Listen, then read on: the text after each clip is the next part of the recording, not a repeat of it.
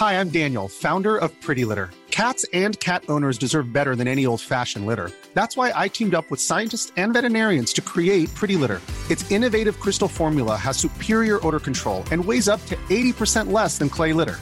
Pretty Litter even monitors health by changing colors to help detect early signs of potential illness. It's the world's smartest kitty litter. Go to prettylitter.com and use code ACAST for 20% off your first order and a free cat toy. Terms and conditions apply. See site for details. Inicia las noticias de la tarde con Jesús Martín Mendoza en Heraldo Radio.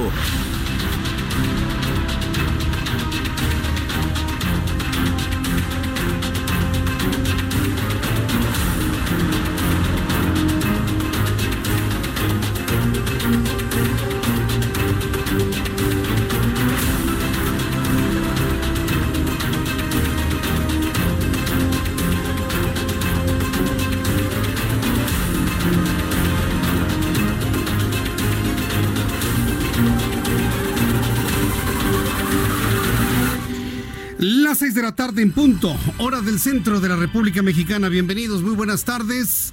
Iniciamos el Heraldo Radio, iniciamos el Heraldo Radio con toda la información importante de esta tarde del miércoles 5 de febrero del año 2020.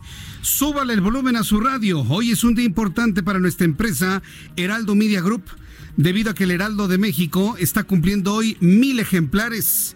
El día de hoy se publica el ejemplar número mil. Y eso ha sido, bueno, pues motivo de una gran celebración en esta empresa con todos los colaboradores de esta gran empresa de telecomunicaciones y multimedia, el Heraldo Media Group. Nuestra edición impresa llega a sus primeros mil ejemplares y esa es la noticia principal del día de hoy.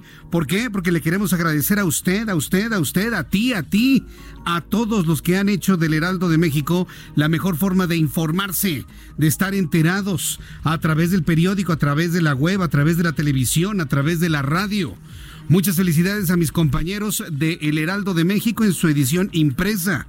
En un momento más te diré quienes han hecho posible a lo largo de todos estos años, desde el año 2017, que el Heraldo de México se constituya en uno de los medios más leídos, más buscados, de mayor confiabilidad, tanto en prensa como en web, televisión y por supuesto a través de la radio. Escuchas Heraldo Radio a través del 98.5 de FM en el Valle de México, 540 de AM en todo lo que es el centro y sur de la República Mexicana. Súbale el volumen a su radio, que este es un resumen de lo más destacado hasta este momento. Donald Trump la libra y ha marcado una etapa de la historia estadounidense, el primer presidente que termina un proceso de juicio político en su contra y que sale airoso. El juicio político contra Donald Trump llegó a su fin y el Senado de los Estados Unidos, controlado principalmente por republicanos, lo ha absuelto. Lo absolvieron de los dos cargos por abuso de poder y obstrucción a las labores del Congreso. Este es el momento en el que Donald Trump quedaba libre. Eh, quedaba libre de todo tipo de culpa. Vamos a escuchar lo que sucedía en ese momento. Voters will make the final decision, just as the president's lawyers have implored. My vote will likely be in the minority in the Senate. But irrespective of these things, with my vote, I will tell my children and their children that I did my duty to the best of my ability, believing that my country expected it of me. I will only be one name among many, no more, no less, to future generations of Americans who look at the record of this trial. They will note merely that I was among the senators who determined that what the president did was wrong. Con este discurso, Bill Romney prácticamente se ha encontrado con un enemigo implacable que va a ser el presidente de los Estados Unidos. Y además todos los republicanos que han decidido ir con Donald Trump a reconquistar la Casa Blanca en el proceso electoral de los Estados Unidos. Luego de la absolución de Donald Trump, pues prácticamente todo está en charola de plata para el presidente estadounidense y lograr repetir por cuatro años más al frente de la Casa Blanca, si usted le suma todos los eh, problemas que han tenido los demócratas para poder ubicar a un candidato que verdaderamente pueda competir ante un monstruo mediático, porque eso es lo que es. Se podrá señalar todo lo posible en política, en economía, hasta en la generación de empleos que le ha salido bien a Donald Trump, pero nadie le puede competir como monstruo mediático al presidente de los Estados Unidos, Donald Trump. Más adelante le platicaré todo lo que ha sucedido, pero aún cuando esto sucedió en los Estados Unidos, no se vio reflejado en los mercados que el día de hoy perdieron importantes posiciones. Ya le platicaré todo esto y de qué manera está hilvanado un tema con el otro aquí en el Heraldo Radio. Otra noticia importante y esta surge aquí en nuestro país. Enrique Luis Graue Vigers, rector de la Universidad Nacional Autónoma de México, lanzó un comunicado, un mensaje hoy en punto de las 2 de la tarde. Afirmó que los grupos encapuchados no lograrán desestabilizar la máxima casa de estudios luego de las manifestaciones violentas registradas en la casa, registradas en la rectoría. Dice el rector, lo advirtió, no me van a atemorizar y no nos atemorizaremos por nada de lo que esté ocurriendo con estos grupos de choque. Vamos a escuchar lo que dijo el rector Grague. Quienes solo buscan desestabilizarnos, les digo que no lo conseguirán. Que tenemos claro lo que buscan. Que no conseguirán que escalemos la violencia con más violencia en aspiración y conseguir lo espurio de sus pretensiones. Durísimo el comentario del rector Grauen, que bueno, hay quienes, yo no coincido con que ejercer autoridad sea violencia, ¿eh? yo no coincido con eso. Yo creo que precisamente nuestro país está eh, completamente ausente de autoridad. Y la autoridad perfectamente bien entendida no es violencia, es autoridad, es disciplina. Pero el concepto de autoridad y disciplina están enterrados en México. Están enterrados bajo toneladas de tierra de derechos humanos. La autoridad y la disciplina en este país, y cuando hablo de disciplina es cumplir las reglas establecidas en todos lados, están enterrados bajo toneladas de una tierra llamada derechos humanos. Nadie puede hacer absolutamente nada. Nadie le puede exigir a alguien que cumpla con las reglas porque le violentan los derechos humanos y máxime dentro de una institución autónoma de cátedra y financiera, pero que se ha malentendido esa autonomía al plantearla como una extraterritorialidad. En todo vamos a apoyar al rector Graue, por supuesto, el gran rector Graue. Sin embargo, hay quienes no estamos de acuerdo en conceptualizar el ejercicio de la autoridad como violencia. Ahí sí, hay muchos mexicanos que no coincidimos con eso, rector. Usted tiene todo el derecho, usted tiene todas las atribuciones, usted tiene toda la posibilidad de ejercer una autoridad, una mano firme para hacer valer las reglas dentro de la Universidad Nacional Autónoma de México. Es decisión de usted. Es una elección de usted. Estoy seguro que la gran mayoría de la población mexicana apoyaría decisiones de ese tamaño. No me queda la menor duda. Pero en fin, al ratito le voy a presentar más de este discurso que dio el rector Graue, que por cierto pues ya marcó un punto de advertencia a los violentos que quieren desestabilizar a la Universidad Nacional Autónoma de México. Otro asunto importantísimo el día de hoy, Julio Hernández Barros deja la defensa de Rosario Robles, ex secretaria de Desarrollo Social, en el caso en su contra por, por supuesto ejercicio indebido del servicio público. Según información que ha trascendido, el caso ahora estará en manos de su abogado Epigmenio Mendieta, que será cargo por completo de su caso. Vamos a escuchar lo que la hija de Rosario Robles explicó sobre este asunto. Si nos apegamos a la ley y este proceso realmente no tiene consignas y está alejado de cualquier tipo de vendetas, sin duda será un proceso justo en donde Rosario podrá enfrentar su proceso donde se lo merece enfrentar. En su casa. Justicia sí, venganza no. Justicia sí, venganza no. Y bueno, con esta advertencia, la hija de Rosario Robles Berlanga, pues está de alguna manera planteando que su madre es víctima de una venganza política, de vendetas políticas. Y bueno, pues como usted podrá ver, tenemos hoy un miércoles 5 de febrero lleno de información sin duda alguna. ¿Por qué? porque también se supo qué va a pasar con los hombres que estuvieron coludidos con el escape de tres integrantes del cartel de Sinaloa, del reclusorio sur. Nueve custodios fueron vinculados a proceso derivado de la fuga de tres reos del reclusorio sur, al determinar que existen elementos suficientes para concluir que participaron en dicho evento. Con esta vinculación ya suman 11 los custodios vinculados a proceso. En otras noticias aquí en el Heraldo Radio, recuerde que el Heraldo Radio es la estación de las noticias. Hoy más que nunca la referencia informativa del Heraldo Media Group para toda la República Mexicana. Nos encuentra en el 98.5 de FM, 540 de AM en el centro del país, 100.3 en Guadalajara, 92.5 en Tampico, 106.3 en Villahermosa, Tabasco, 92.1 en Acapulco, Guerrero y en el 1700 de AM, 1700 de amplitud modulada en todo Tijuana y la ciudad de San Diego en los Estados Unidos de Norteamérica. Le estoy informando que el Departamento de Defensa de los Estados Unidos confirmó de manera reciente la instalación de ojivas nucleares de baja potencia en submarinos por parte de la Armada, por lo que el gobierno de Rusia reaccionó con gran preocupación al advertir que esta medida puede tener resultados catastróficos. Hoy trasciende en el mundo que el Departamento de Defensa de los Estados Unidos confirmó la colocación de ojivas nucleares de baja potencia en sus submarinos. ¿Qué pretende Donald Trump? Qué clase de brazo y qué clase de músculo quiere mostrar ahora que prácticamente le ha librado en el juicio en su contra y que bueno, pues lo perfila finalmente hacia una muy probable reelección en la Casa Blanca en los siguientes meses. Le voy a tener todos los detalles de esto en los próximos minutos aquí en el Heraldo Radio. Y ya que hablamos de los Estados Unidos, el histórico actor estadounidense Kirk Douglas falleció el día de hoy a los 103 años de edad.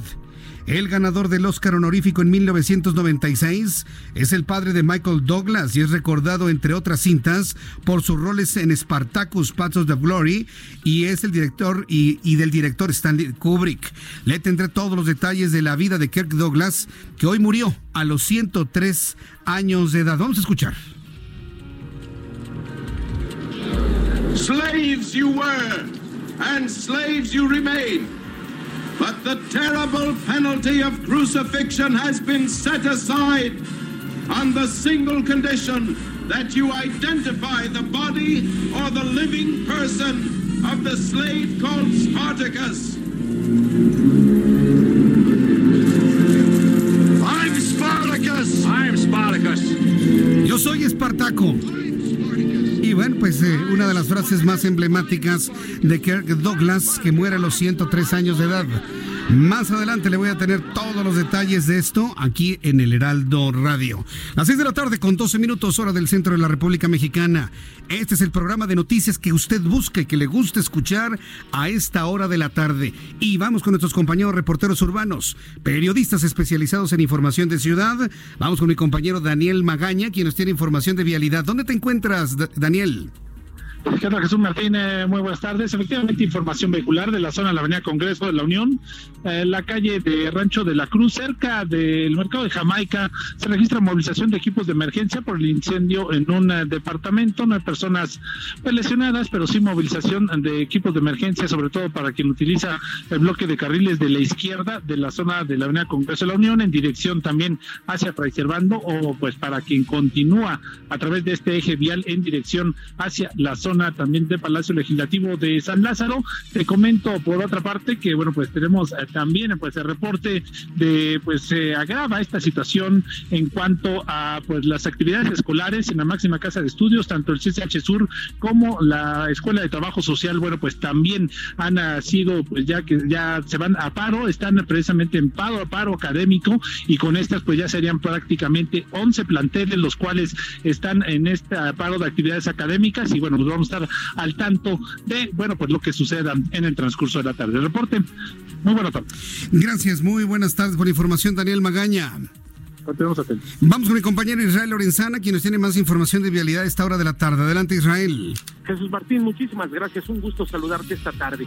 Tenemos información para los amigos que se desplazan a través del Paseo de la Reforma. Hay que manejar con mucho cuidado. Tenemos una importante presencia por parte de elementos de la Secretaría de Seguridad Ciudadana y es que se esperaba una marcha de estudiantes de ciudad universitaria que saldrían del Ángel de la Independencia con dirección hacia el Zócalo Capitalino. No se llevó a cabo, no llegaron los estudiantes, pero la presencia policíaca todavía permanece a través del Paseo de la Reforma, principalmente a la altura de la Glorieta de La Palma. Hay que que manejar con mucho cuidado, asentamientos en los diferentes cruces marcados con semáforo, nada para abandonar esta arteria. Si requieren de alguna alternativa con dirección hacia Insurgentes o Bucareli, hay que utilizar sin duda alguna Avenida Chapultepec. El sentido opuesto, la circulación también con asentamientos, la alternativa hay que utilizar Puente de Alvarado y a continuación la Ribera de San Cosme para incorporarse hacia la México-Tacuba. Jesús Martín, información que tengo.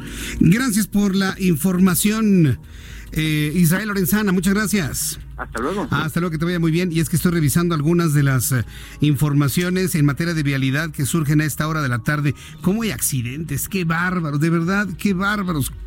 Yo, yo insisto en que sígale, ándele, sigue utilizando su teléfono celular mientras usted maneja en el circuito interior. Fíjese, en el circuito interior veo uno, dos, tres, cuatro, cinco, seis, siete accidentes.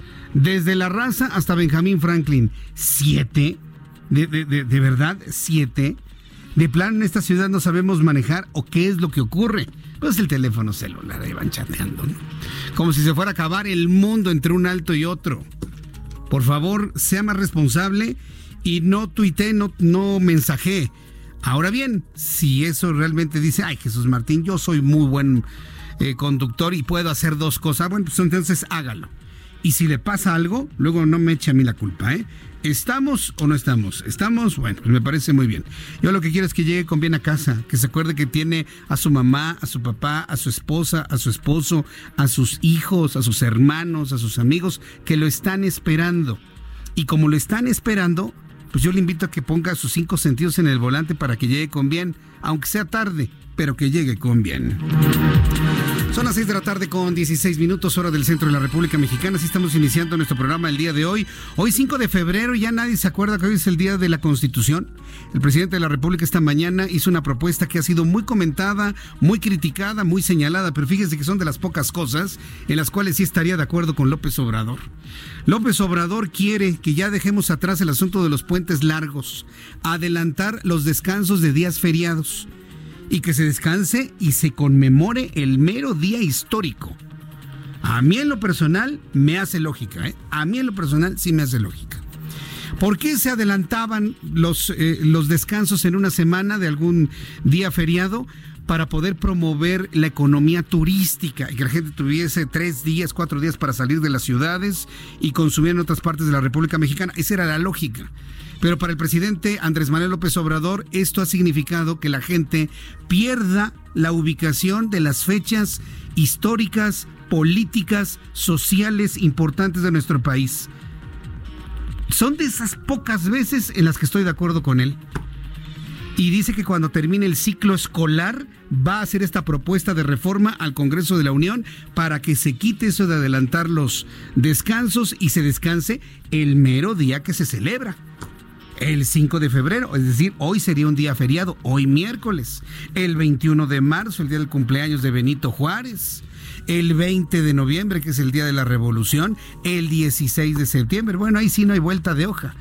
Y de esta manera, bueno, pues tener los descansos en los días que corresponden. Dice que con el objetivo de que la gente no se olvide que se celebra históricamente en nuestro país. A mí en lo personal, sí me gusta la idea.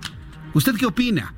Voy a, eh, en unos minutos más, a través de mi cuenta de Twitter, voy a generar un, un sondeo que dure de aquí a mañana para que usted me diga qué opina de la propuesta del presidente. A mí sí me gusta que ya se quiten los puentes porque luego en las escuelas es una verdadera pachanga.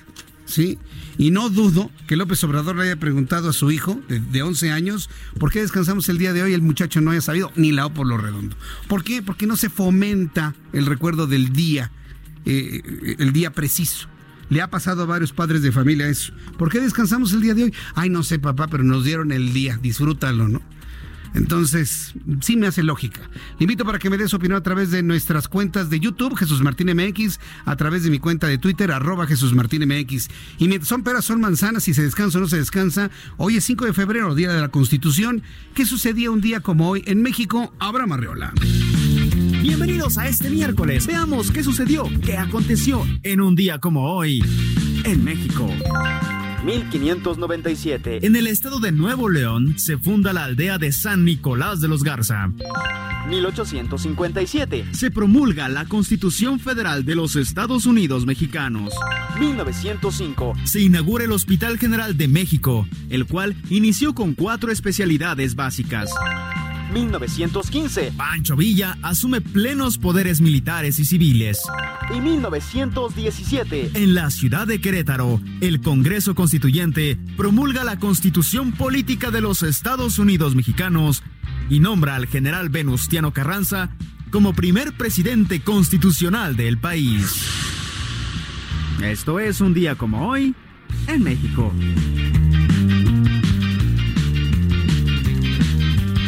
Muchas gracias, Abraham Arreola, por las efemérides por las efemérides del día de hoy. Y esto es lo que se celebra un día como hoy. Saludos a todos los que cumplen años, festejan su santo. Desde aquí quiero enviarle un abrazo a mi compañero Alejandro Cacho, que hoy es día de su cumpleaños. Mi querido Alejandro, muchas felicidades. Hoy quiero extender también esta felicitación a mis compañeros del Heraldo de México en su versión impresa que están cumpliendo mil números. Hoy se editó, se publicó, se imprimió y se lanzó a su venta y se acabó, ¿eh? Se está prácticamente Es más, ya se acabó. Es muy difícil encontrar el ejemplar número mil del Heraldo, que ayer le dije, ¿eh? es un ejemplar de colección. Es un ejemplar para atesorar. Porque este tipo de ejemplares, le voy a decir una cosa, de cualquier periódico en el mundo, adquieren un valor con el tiempo impresionante debido a su escasez. El número mil va a ser un ejemplar muy valioso en el futuro. Por eso yo le dije, póngase abusado, cómprelo, búsquelo, adquiéralo, que se lo consigan, porque es un ejemplar para atesorar y de tener ahí guardados. Este es el número mil del Heraldo de México. Entonces, al ratito vamos a platicar con Andrea Merlos, quien es eh, nuestra editora general del Heraldo de México, para que nos platique lo que ha significado durante todos estos dos años, casi tres años, estos casi tres años, el editar mil números, más de 18 millones de páginas impresas, ¿no? Ha sido una jornada impresionante durante estos casi tres años, así que no se lo pierda más adelante aquí en el Heraldo de México, en el Heraldo Radio, por supuesto. Vamos a revisar las condiciones meteorológicas para las próximas horas. El Servicio Meteorológico Nacional nos informa sobre las condiciones que prevalecerán en cuanto al pronóstico del tiempo. ¿Ya se dio cuenta el friazo que está haciendo en la Ciudad de México? Para quienes salen de su casa, salen de sus oficinas, salen y de repente el viento y ¿qué es esto? Hace un frío en la Ciudad de México tremendo. Tenemos el termómetro en 17 grados. ¿Qué fue lo que ocurrió? Bueno, pues tenemos el tránsito del Frente Frío número 38 sobre el centro de la República Mexicana. Además, nos dice el Servicio Meteorológico Nacional que incluye algo que conocen los, los meteorólogos como un vórtice de núcleo frío que se desplaza sobre el norte y centro de la República Mexicana con un fuerte pulso de la corriente en chorro que cruza desde el occidente hasta el noreste del territorio nacional, provocando rachas fuertes de viento con posible formación de tolvaneras, lluvias e intervalos de chubascos. Lo que está sucediendo en el Valle de México es que se nos combinaron dos fenómenos. Este frente frío número 38 con su vórtice de núcleo frío y una masa de aire húmedo y por eso tenemos esta nubosidad en el Valle de México. Es altamente probable que ya esté lloviendo, empiece a llover en algunos puntos de la Ciudad de México y esto genera un frío de esos fríos que enferman, ¿no? De esos fríos que dicen, ¡ay, qué feo frío! Así que abríguese muy bien, por favor, cubra muy bien su boca cuando vaya a salir de su trabajo, utilice una bufanda, pero a ver, las bufandas no son para amarrarse en el cuello. Las bufandas son para bufar, por eso se llaman bufandas. ¿Qué es bufar? Respirar, exhalar, respirar a través del, trapo, a través de la tela. Eso es bufar, pues se llama bufanda, para que usted bufe, no directamente al aire frío. Las bufandas son para cubrir nariz a manera de pasamontañas, si quiere usted, su nariz y su boca para evitar que el aire frío ingrese de golpe a su sistema respiratorio. Para eso sirven las bufandas.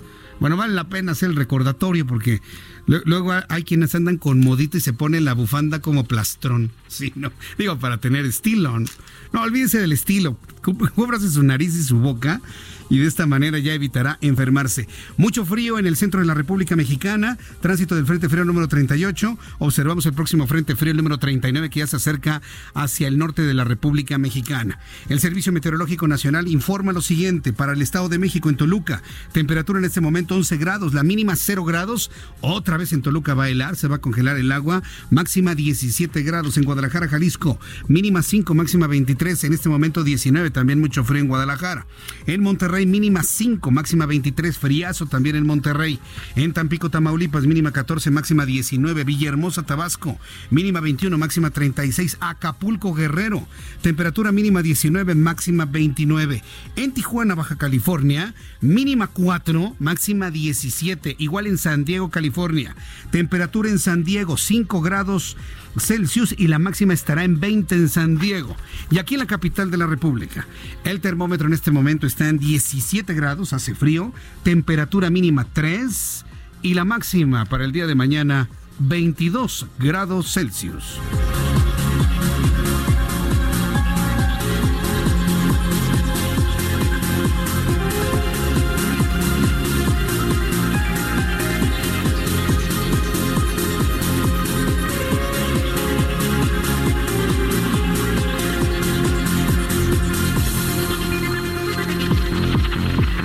Tarde con 25 minutos, las 6 de la tarde con 25 horas del centro de la República Mexicana. Le saluda Jesús Martín Mendoza con las noticias más importantes a esta hora de la tarde.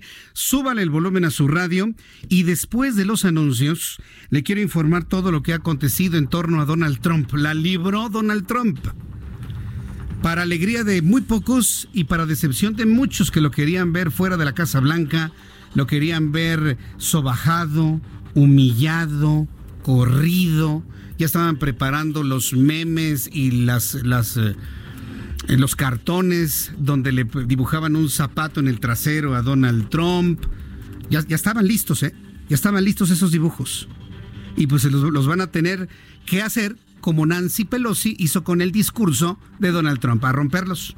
A romperlos porque el hombre se quedó en la Casa Blanca, está imparable Está pesadísimo Donald Trump, pesado, pesado, porque sabe perfectamente bien que aplastó a los demócratas. Los republicanos determinaron apoyarlo e ir con él de la mano, del brazo, aunque no les caiga bien, a una reelección de la Casa Blanca, una reconquista de la Casa Blanca en el proceso electoral de este año. Solamente un republicano, Mitt Romney, dijo no, yo no voy con él y votó en contra. Pero pues como decimos en México, una golondrina no hace verano y no lo hizo, ¿eh? Entonces, más adelante voy a tener todos los detalles de lo que sucedió en los Estados Unidos y también lo que dijo el rector Grago aquí en eh, nuestro país. ¿Qué va a pasar con la UNAM? ¿Cuáles son las advertencias que lanza los violentos? El rector de la Universidad Nacional Autónoma de México, conozca esto después de los anuncios y le invito para que me escriba a través de mi cuenta de Twitter, arroba.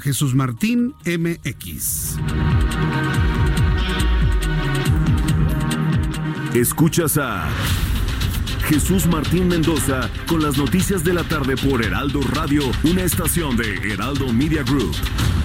Heraldo Radio, la HCL se comparte, se ve y ahora también se escucha.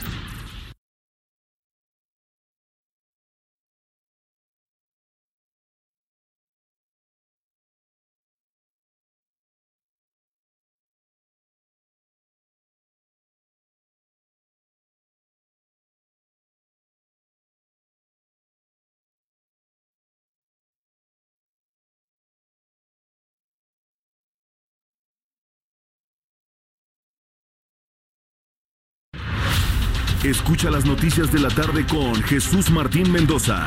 Regresamos.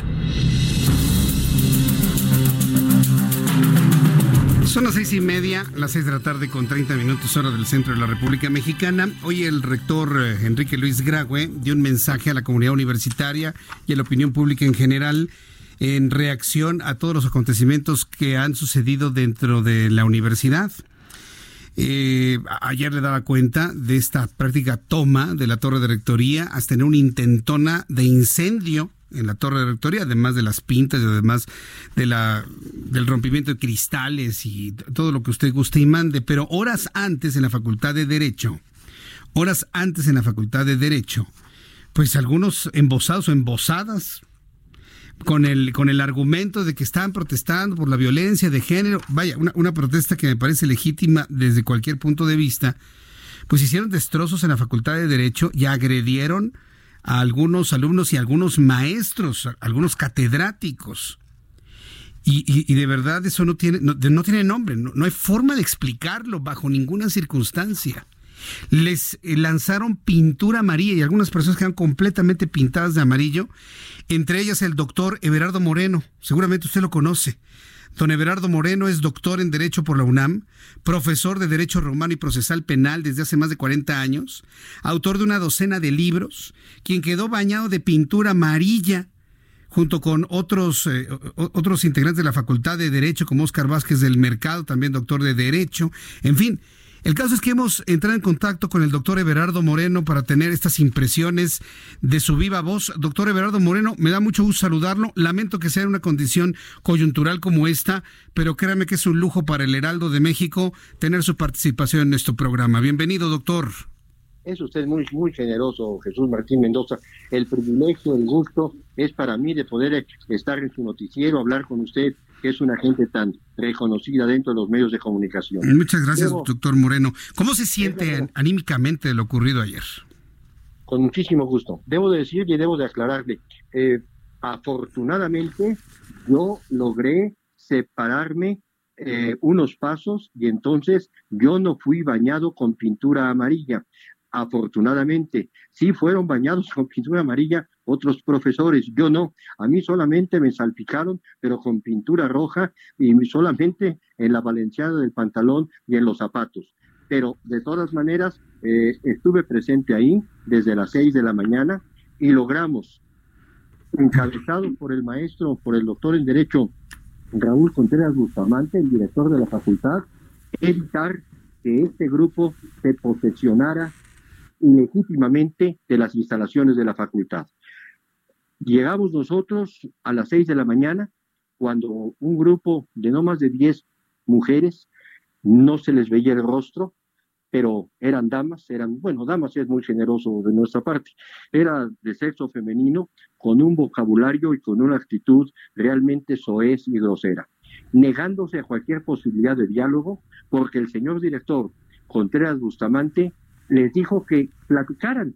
Bueno, tienen ustedes algunos planteamientos que hacernos, los escucha las escuchamos, vamos a un salón. La respuesta era una cauda de improperios y de groserías.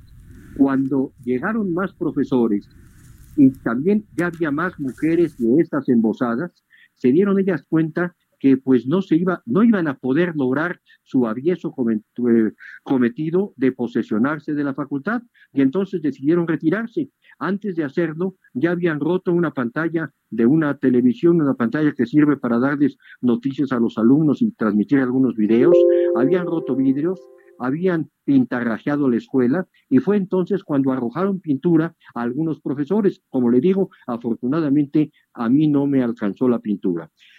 Es lamentable y logramos, y logró el señor director Contreras Bustamante, el que no se tomaran las instalaciones de la Facultad de Derecho. Y como usted decía, es muy legítimo que se esté luchando porque no exista violencia de género, pero es aberrante, es contradictorio el que se esté pensando que con violencia se va a lograr lo que ellas pretenden.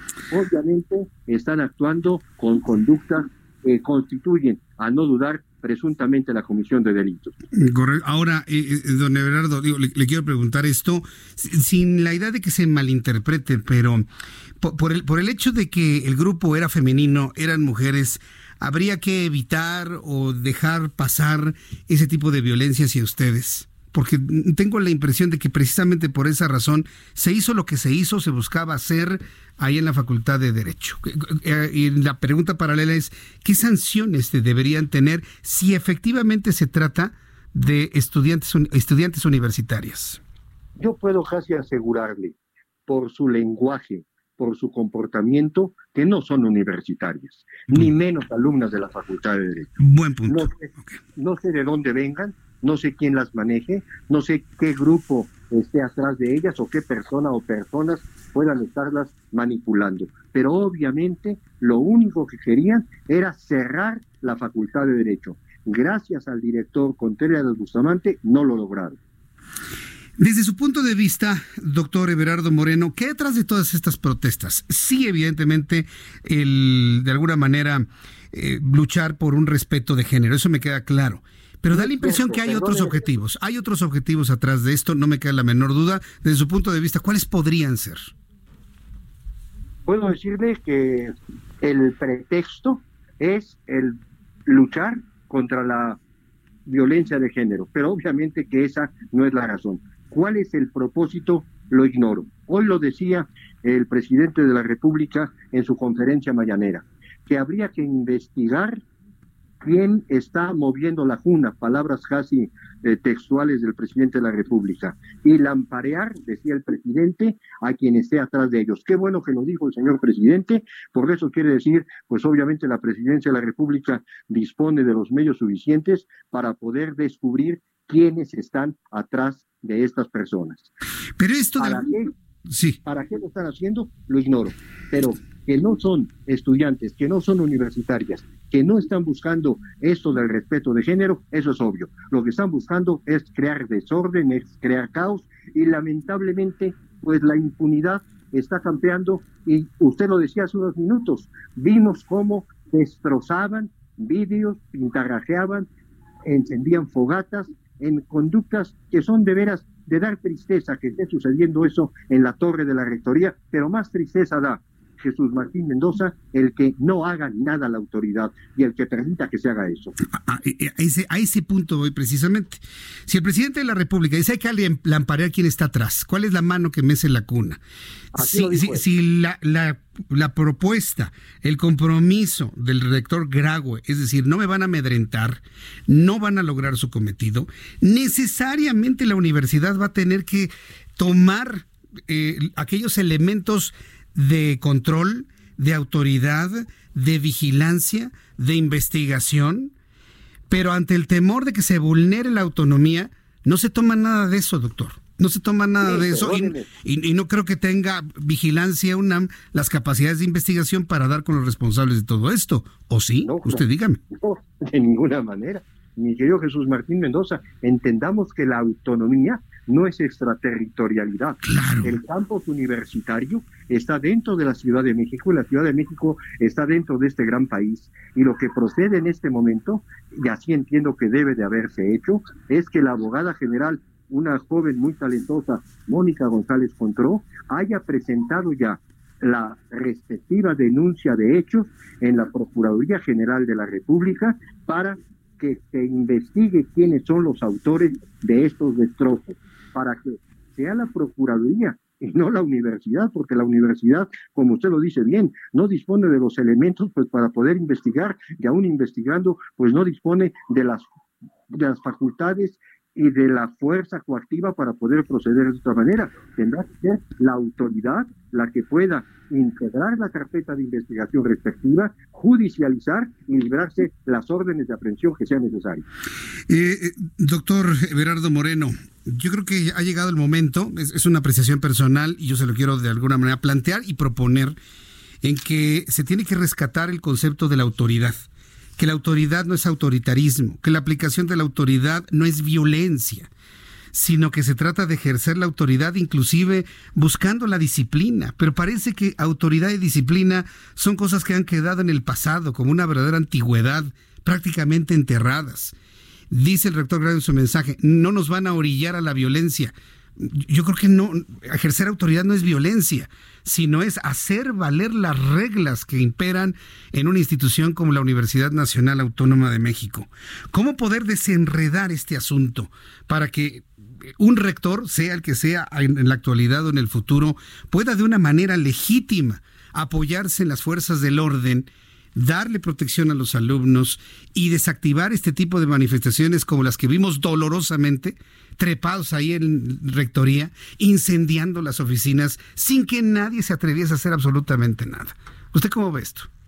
Bueno, lo veo con una gran claridad, con la claridad de que usted lo ha dicho, el Estado está legitimado, hasta en su caso, para ejercer violencia.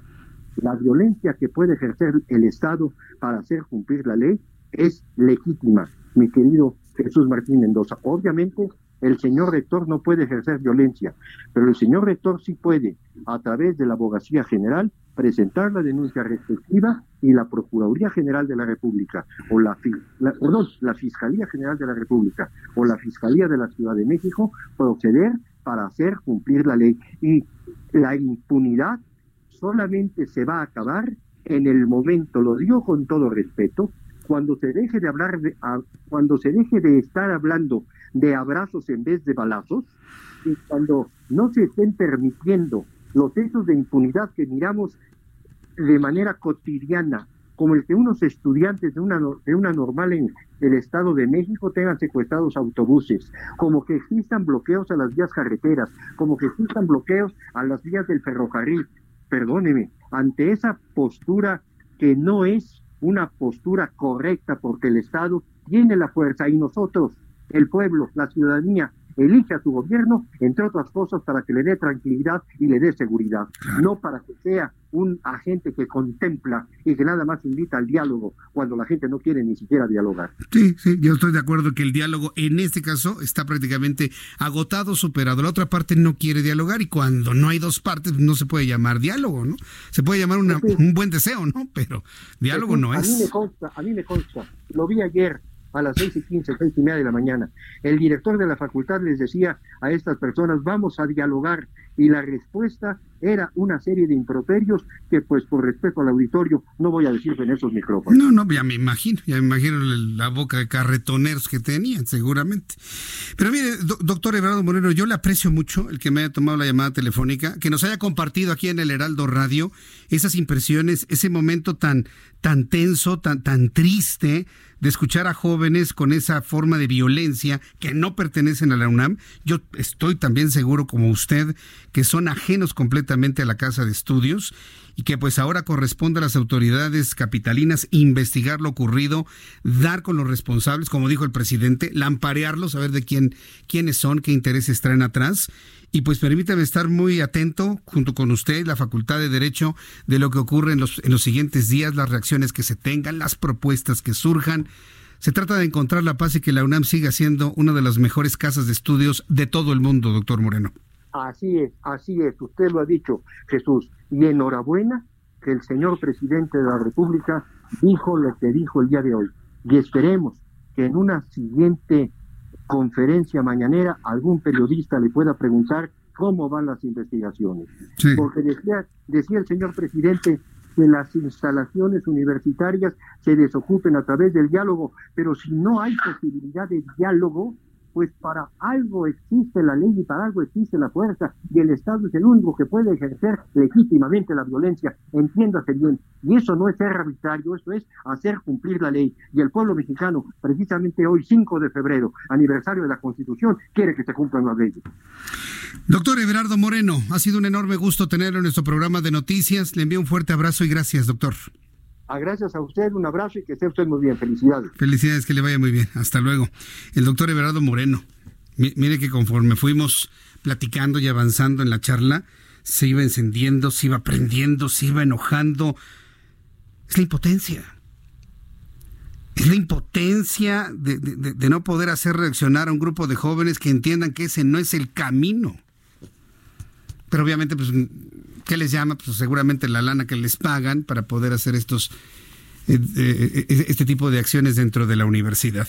Hoy el rector Graue, a las 2 de la tarde, ofreció una conferencia ofreció un mensaje, más, más que conferencia fue un mensaje, acompañado de sus más cercanos colaboradores, el rector Graue lanzó advertencias a quienes estén atrás de todas estas acciones en la Universidad Nacional Autónoma de México, que no van a lograr desestabilizar a la Universidad Nacional Autónoma de México. En una cara de la moneda está la de los universitarios y universitarias, con sus comunidades que se expresaron y optaron por acciones y propuestas.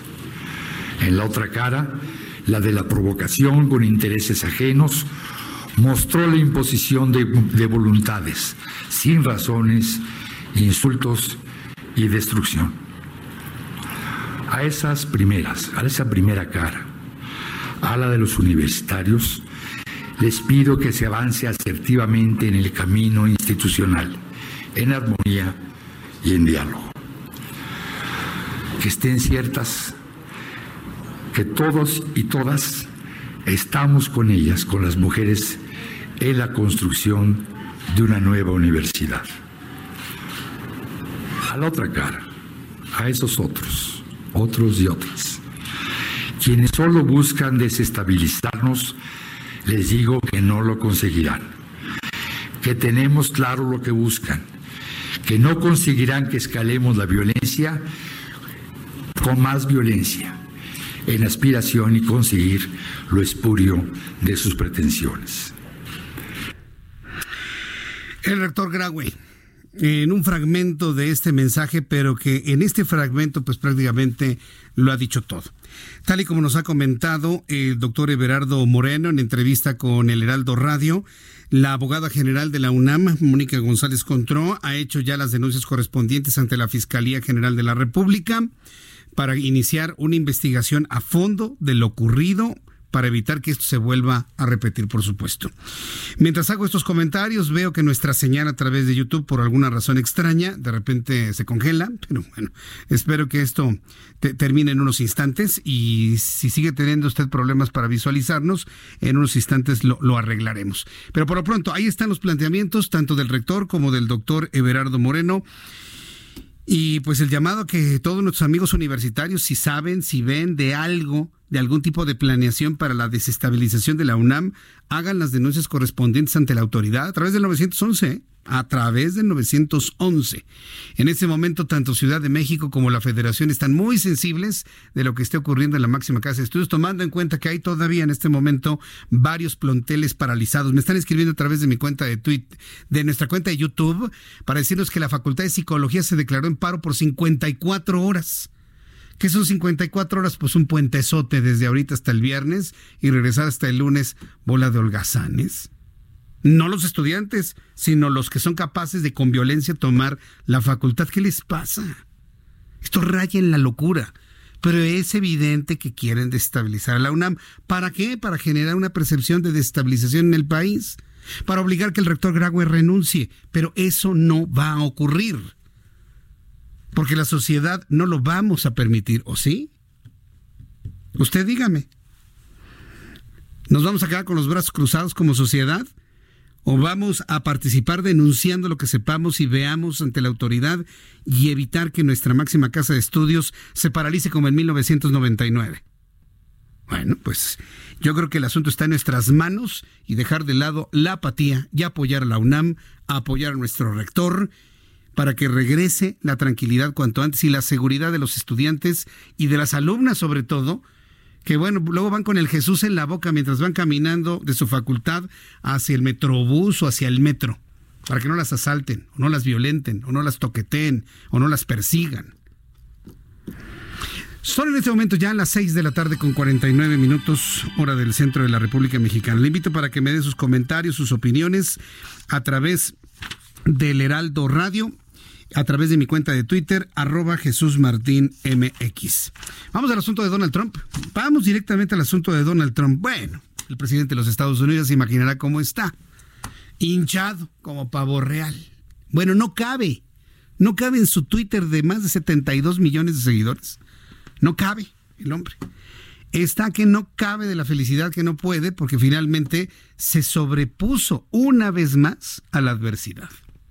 Si usted revisa, yo, le invito a que busque alguna, alguna biografía de Donald Trump. Léala, léala o véala. Si usted encuentra alguna de estas eh, creo que el, canal eh, Biographic tiene una biografía de Donald Trump. Sí, sí la tiene. Y es verdaderamente sorprendente cómo en su vida ha estado en altibajos, ¿no? Y de repente está arriba y de repente está en la bancarrota y luego está arriba y luego está en la bancarrota. E inclusive en la política lo hemos visto de esta manera. Estuvo así, mire, vea mis dedos casi juntos. Estuvo así, de ser corrido de la Casa Blanca. Y, prevalecía la, la idea de que si los republicanos tenían una especie de respeto hacia sus electores, pues iban a privilegiar a los electores para que les eligieran otro candidato a la presidencia y no ir con un Donald Trump. ¿Y qué cree? Los republicanos decidieron tomarse del brazo de Donald Trump e ir junto con él, lo, lo absolvieron de todos los cargos, de los dos cargos que pesaban sobre él, Y bueno, pues como le digo, Donald Trump está que no cabe, no cabe de, de, entusiasmo, por decirlo menos, y los videos que ha subido a su cuenta de Twitter. Francisco Villalobos, ¿qué ambiente se vive en los Estados Unidos luego de la absolución del presidente Donald Trump? Pues, ¿qué tal, Jesús? O sea, mira, en este perpetuo capítulo de la dimensión desconocida que hemos estado atorados desde hace tres años, la verdad, o sea, ya nada, nada nos sorprende, o sea, inmediatamente, o sea, simplemente con punto de comparación. Hace 20 años, cuando William Jefferson Clinton fue absuelto también por los cargos de destitución o haber mentido bajo juramento por el affair que tuvo con Mónica Lewinsky, inmediatamente después de haber sido digamos, absuelto por parte de la, del Senado de los Estados Unidos, este fue a la oficina, a las afueras de la oficina oval en el Jardín de las Rosas a pedir disculpas a la nación. Es lo que hizo. Lo primero que hizo fue pedir disculpas y, reforzar sus esfuerzos para ser el mejor presidente posible en lo que le quedaba su mandato. Él ya había ganado su reelección unos un año antes, entonces eso es lo que hizo Bill Clinton cuando fue absuelto. El presidente Trump, ¿qué hace?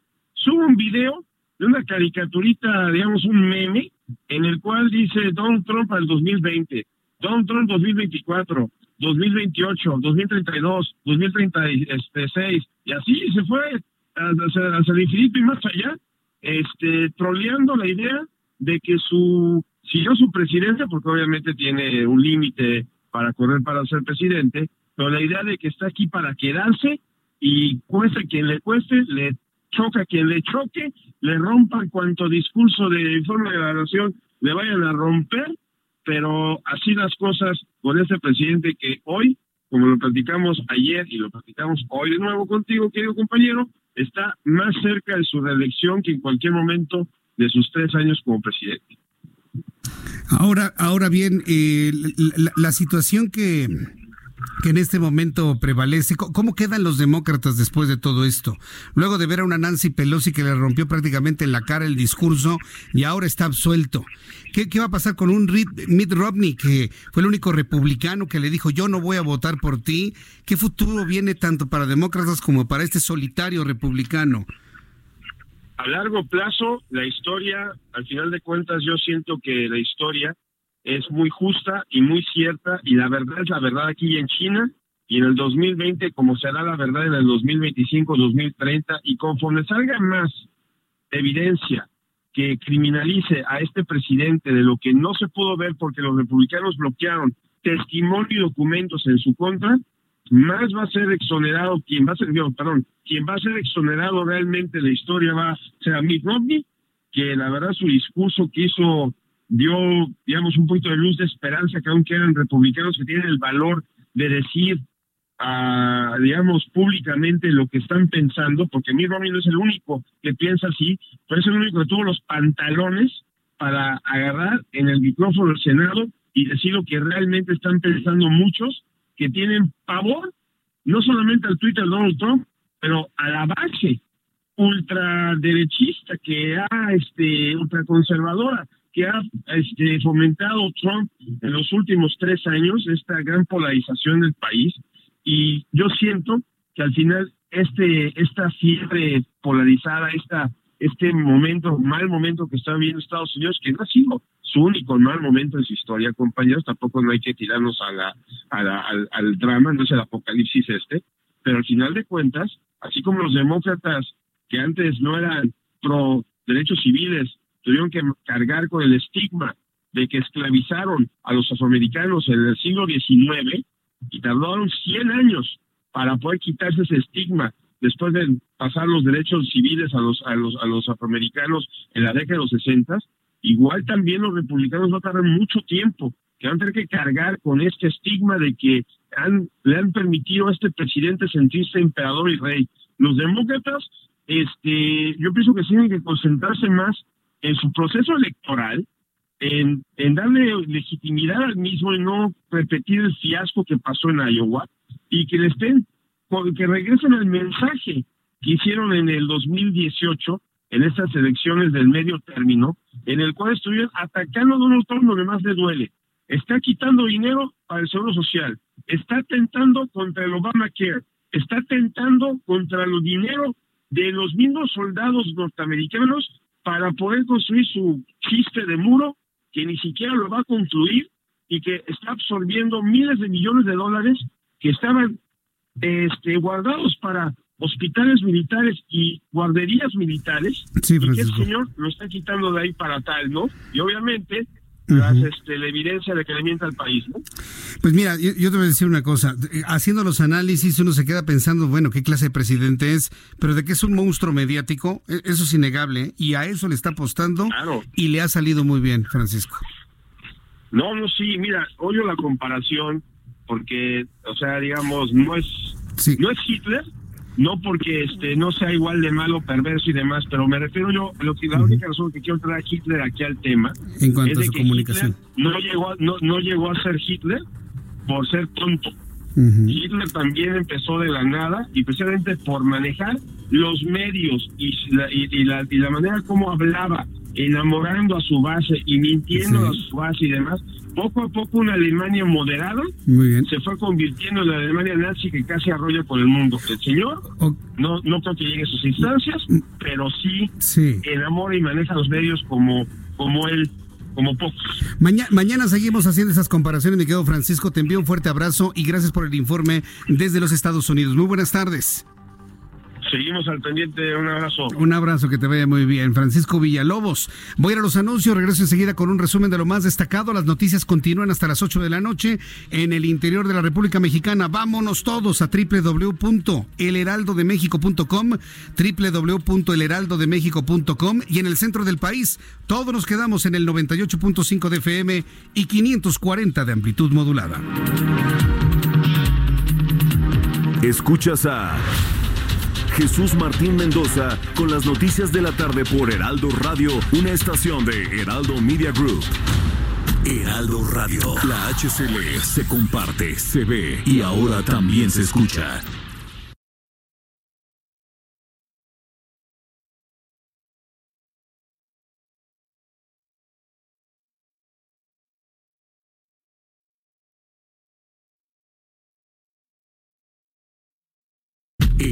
Radio. La HCL se comparte, se ve y ahora también se escucha. Escucha las noticias de la tarde con Jesús Martín Mendoza. Regresamos.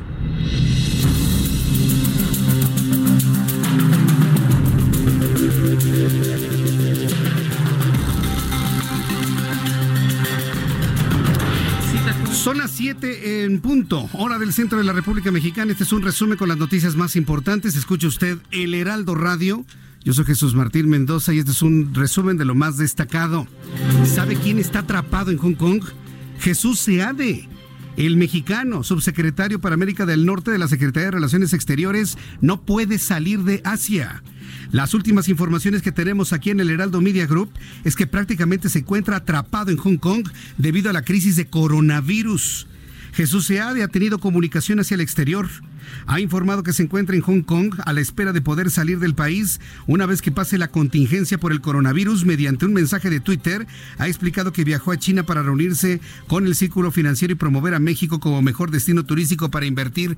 Cuando quiso salir de Hong Kong no se lo permitieron. Está varado allá, prácticamente atrapado y a distancia. Estamos al pendiente de la salud del negociador mexicano.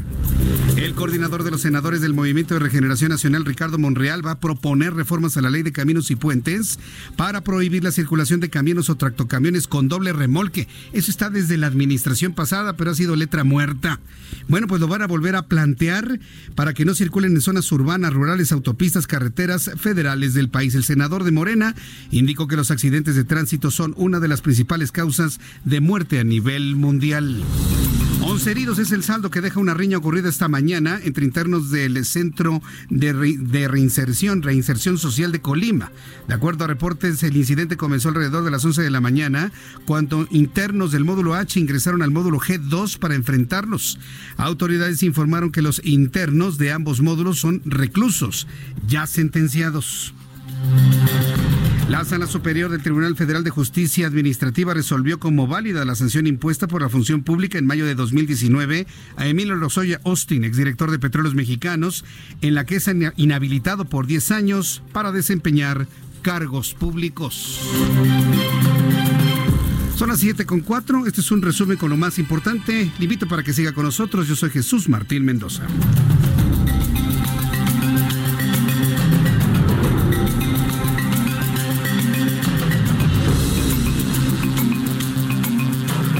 Con la información en el Heraldo Radio 98.5 de FM en el Valle de México, 540 de amplitud modulada en todo lo que es el centro y sur de la República Mexicana. Recuerde, 98.5, 9 8.5 de FM, está en el centro de su FM y la 540 de AM es la primera de su amplitud modulada. Así de rápido y sencillo nos puede ubicar en cualquier parte de la República Mexicana, hablando del centro y sur de, nuestro país. Vamos a entrar en comunicación en estos momentos con nuestro compañero Daniel Magaña, quien nos tiene información vial. Adelante, Daniel, ¿en qué zona te ubicas? Muy buenas tardes. Así es, Jesús Martín. Bueno, nos encontramos recorriendo la zona del eje 6 sur. Ha concluido este evento en la Plaza de Toros y esto pues genera mayor actividad vehicular en la zona de Augusto Rodán para incorporarse hacia el eje 6 en dirección a la Avenida de los Insurgentes. En este tramo, bueno, pues encontramos esta pues actividad vehicular, pues, sobre todo para cruzar la zona de la Avenida de los Insurgentes y continuar hacia la Colonia del Valle, las personas que se trasladan hacia la zona de la Avenida Cuauhtémoc. A partir de esta última vialidad, el avance sobre el eje 6 es una opción para trasladarse hacia la zona de la calzada de Tlalpan. Ha lloviznado ligeramente en algunos puntos efectos de este Frente Frío número 38, pero bueno, pues realmente nada de consideración en la zona de la Colonia del Valle. Reporte. Muy buenas noches. Pues ya, ya, me tocó ver en los mapas cómo se encuentra Ángel Urraza, ¿eh? el eje 6 sur está, pero es un gran estacionamiento en este momento, Daniel. Efectivamente, lo que te comentaba, concluido este evento que, por cierto, bueno, pues como ya recurrente, pues hubo algunas protestas afuera de la Plaza de Toros, no pasó incidentes mayores, pero bueno, pues muchas de las personas que abandonan este ah, pues evento, eh, pues en este festejo en la Plaza de Toros, pues precisamente se encontrará con este largo asentamiento hasta por lo menos la zona de Gabriel Mancera, las personas que se trasladan hacia toda esta zona, hay que tener un poco de calma, hay que recordar esta opción de este eje reversible, que es el eje 5 a partir de Gabriel Mancera en dirección hacia la zona de Tlalpan podría serle también de utilidad. Correcto, muchas gracias por la información, Daniel. Continuamos atentos. Continuamos atentos con nuestros reporteros urbanos, periodistas especializados en información de ciudad. Israel Lorenzana, ¿en dónde te ubicas? Buenas tardes. Jesús Martín, gracias. Estamos ubicados en el circuito interior y es que hace unos minutos se registró movilización por parte de los servicios de emergencia. Reportaban dos personas lesionadas por disparos de arma de fuego. A la llegada de los servicios de emergencia, aparentemente ya los han movido. En estos momentos tenemos asentamientos para quien va con dirección hacia la zona de la raza, principalmente los carriles laterales. Hay que utilizar sin duda alguna en estos momentos la avenida de los insurgentes como una alternativa, esto con dirección también hacia la zona de Indios Verdes. El sentido puesto a través del circuito, la circulación fluye a buena velocidad, esto por lo menos hasta la zona de Marina Nacional. Más adelante ya tenemos asentamientos para incorporarse a Avenida Revolución, hay que tener mucha calma, ya que superando este punto la circulación mejora hacia la zona de Patriotismo o más adelante con dirección hacia Barranca del Muerto. La información que te tengo, Jesús Martín. Muchas gracias por la información, Israel. Hasta luego. Hasta luego, que te vea muy bien. 7-7, las 7 de la noche con 7 minutos, 7 segundos en este momento aquí en el Heraldo Radio. Mire que estamos nosotros muy contentos el día de hoy. Es un día importante, es un día emblemático, es un día muy significativo para nuestra empresa Heraldo Media Group, que empezó como el Heraldo de México allá en el año 2017, bueno, un poco antes, pero primer número que entró en circulación, el número uno, el 2 de mayo del 2017 y lo recuerdo claramente porque ya estábamos aquí en esta casa editorial participando de alguna manera y pues, escribiendo un poquito y demás. Y desde mayo de 2017 hasta estas fechas, febrero de 2020, o sea, casi tres años, el crecimiento de nuestra empresa ha sido, pues por decirlo así sencillamente, sorprendente, increíble. Ha sido un, un crecimiento verdaderamente exponencial, pero todo parte de una base, de un cimiento. Y ese cimiento, esa base, es el Heraldo de México en nuestra edición impresa. Es el medio de comunicación madre de todo esto que ya es una empresa multimedia de telecomunicaciones de, talla internacional. Y bueno, pues e, es, este medio madre, que es nuestro periódico, nuestra edición impresa, está hoy cumpliendo mil ediciones. Hoy se, hoy se imprimió en la edición número mil Mil se dice fácil, se dice con tres letras. Andrea Merlos, editora general del Heraldo de México, bienvenida, muy buenas tardes. Hola Jesús Martín, hola a todo tu auditorio. Pues sí se dice fácil, pero... Con tres letritas mil, pero mil. Es un número además muy mágico, ¿no? Son, son mil números, son casi tres años, es un esfuerzo este, muy sorprendente, pero eh, hacer como memoria de mil días, mil portadas, mil juntas editoriales, este, imagínate el número de entrevistas, de notas publicadas, ¿no? Sí, Raimundo Sánchez Patrón, subdirector editorial del Heraldo de México, bienvenido. Ya el público te conoce, te quiere, te sigue. Bienvenido, mi querido Raimundo, nuevamente. Gracias, Martín, pues aquí festejando contigo también, porque también ustedes son parte de este gran proyecto que sin la participación de, de las plataformas como radio, como Heraldo Radio y Heraldo Televisión, yo creo que esto pues hubiera hubiera tardado un poquito más, hubiera sido no hubiera sido tan exponencial este crecimiento. Creo que el Heraldo de México también ha sido catapultado por estas nuevas plataformas en las que se ha ampliado el grupo. Y como decía decía la, eh, la señorita Merlos, como le decimos en la redacción, que es la jefa, la jefa, real, pues la jefa, y dueña de la redacción, ah, eh, es un número mágico y que refleja la magia de lo que es hacer un medio de comunicación todos los días. Tú lo vives diariamente en radio, nosotros lo vemos esa, eh, en el diario impreso, la magia de todos los días y que por esa magia estamos comprometidos y pues vamos por otros, no mil, sino unos diez mil, veinte mil los que vengan. Estoy, estoy completamente de acuerdo. Está en este estudio Andrea Merlos y Raimundo Sánchez Patlán eh, como representantes de un gran equipo de profesionales, de un gran equipo de reporteros, de periodistas, de redactores. Yo de repente veo cómo están trabajando en el estilo, en la corrección de la ortografía, eh, la delicadeza con la cual seleccionan las fotografías, cómo va quedando cada una de las planas. Al mínimo error va para atrás y lo vuelven a hacer. es un trabajo artesanal, pensaría yo, apoyados con la tecnología, Andrea. Sí, Jesús Martín, y mira, podríamos contarles muchísimas cosas de lo que ha significado el Heraldo eh, para nosotros como profesionistas del periodismo, pero eh, yo, yo sí he estado como recordando hace mil y tantos días, ¿no? Eh, ayer platicábamos con Ray, porque haber convencido al equipo del periódico de venirse al Heraldo cuando era algo nuevo, era de alguna manera un volado, nos puede ir bien, nos puede ir mal, ¿no? Este, en un momento de crisis de medios donde está como muy difícil soltar tu antigüedad en algún lado, ¿no? Este, aventarte por otra cosa, eh, con, con antecedentes de medios que nuevos que no funcionaron del todo, que no lograron crecer, ¿no? Y que hicimos un equipo, eh, Jesús Martín, que sí, como bien dices, fue literalmente artesanal del, del día uno y creo que es algo que hacemos hoy a la gente de verdad. Eh, yo le cuento mucho de repente a mi familia cuál es el proceso y, lo narras. Es plana por plana, es letra por letra, es la cabeza, la foto, la nota, el ángulo, quién lo revisa, quién, quién, quién checa este que no tengas un dedazo, porque nos da una cosa que se llama ceguera de taller y a veces aunque, aunque sepas bien cómo se escribe una palabra, se te va un dedazo o algo.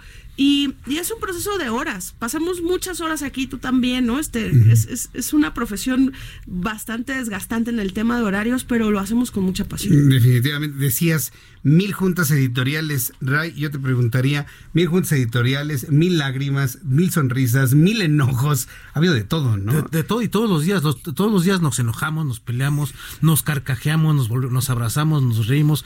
Es, es una bipolaridad tremenda, pero muy, muy pues que nos hace sentir vivos, pues. Nos hace sentir vivos porque eso es lo, lo, que nos gusta hacer. Prácticamente esta es nuestra casa. Aquí vivimos, como decía, pasamos horas y horas y a nuestros hogares solamente llegamos prácticamente a dormir muchos de nosotros. Y nos gusta estar aquí y, este y ha costado mucho trabajo, pero también nos ha dado muchas alegrías, como dices. Este, y pues qué gran satisfacción llegar al número mil eh, con una edición muy especial hoy. Que si la consiguieron, porque ya no hay. Ya, no hay, ¿verdad? Ya se, agotó. Si consiguieron la edición número mil, guárdenla, porque ahí viene en ocho páginas, resumida muy bien la historia de lo que ha sido la trayectoria de esta nueva época del Heraldo de México. Y bueno, pues vamos por más. Eh, reitero, pero con ahora vamos de la mano con la gente de radio como tú y con la gente de televisión. Es que aparte tocaron acontecimientos históricos importantísimos en este tiempo, el nacimiento del periódico hasta las, estas primeras mil ediciones, la elección presidencial que marca un cambio en la historia de nuestro país, los 50 años de la llegada del hombre a la luna, personajes de noticia, lamentablemente casos de violencia como eh, la caída de algunos periodistas. El terremoto. El terremoto, es verdad. Nos ha tocado de todo. ¿eh? Nos ha tocado de todo, nos ha tocado la transición, una transición que son pues para agradecerse porque son no son tiempos buenos ni malos, son tiempos interesantes y eso es de lo que se nutre un periodista.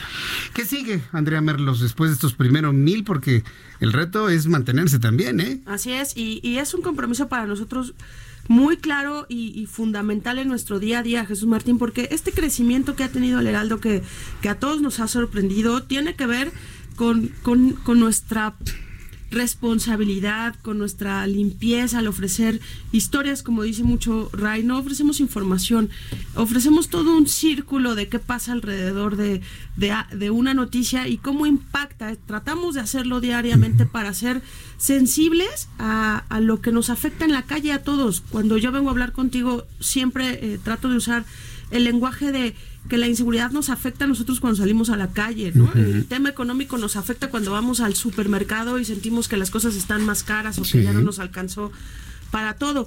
Pero el hecho de conectar con la gente en radio, en el impreso, en la televisión, es algo que nos significa mucho honor y mucha responsabilidad.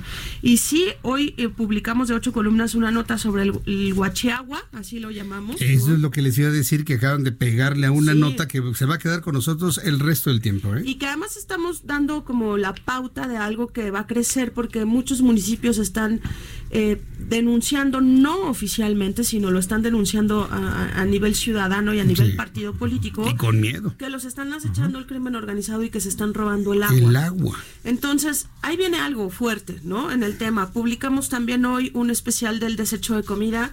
Si nosotros desechamos más millones de, toneladas de comida que de pobres que tenemos en, pobreza alimentaria. Entonces hay, hay una total falta de conciencia de, nosotros en torno al tema, pero tampoco está legislado, como en otros países que logran que los desechos eh, de comida estén digamos que para asociaciones que cubren el tema de la pobreza. Hace algunos años me tocó ir a uno de estos hoteles Gran Turismo en la Riviera Maya, no decía el nombre evidentemente, pero eran las 8 o 9 de la noche, ya tocaba la cena de esos que tienen todo incluido, que desayunas, comes y cenas. Se los juro, a las 9 de la noche, montañas de carne, montañas de lo que me digas de ensalada, montañas de pasteles, pero ya casi no había nada. Y yo le pregunté a la gente, ¿qué pasa con todo este alimento si ya toda la gente se fue a dormir?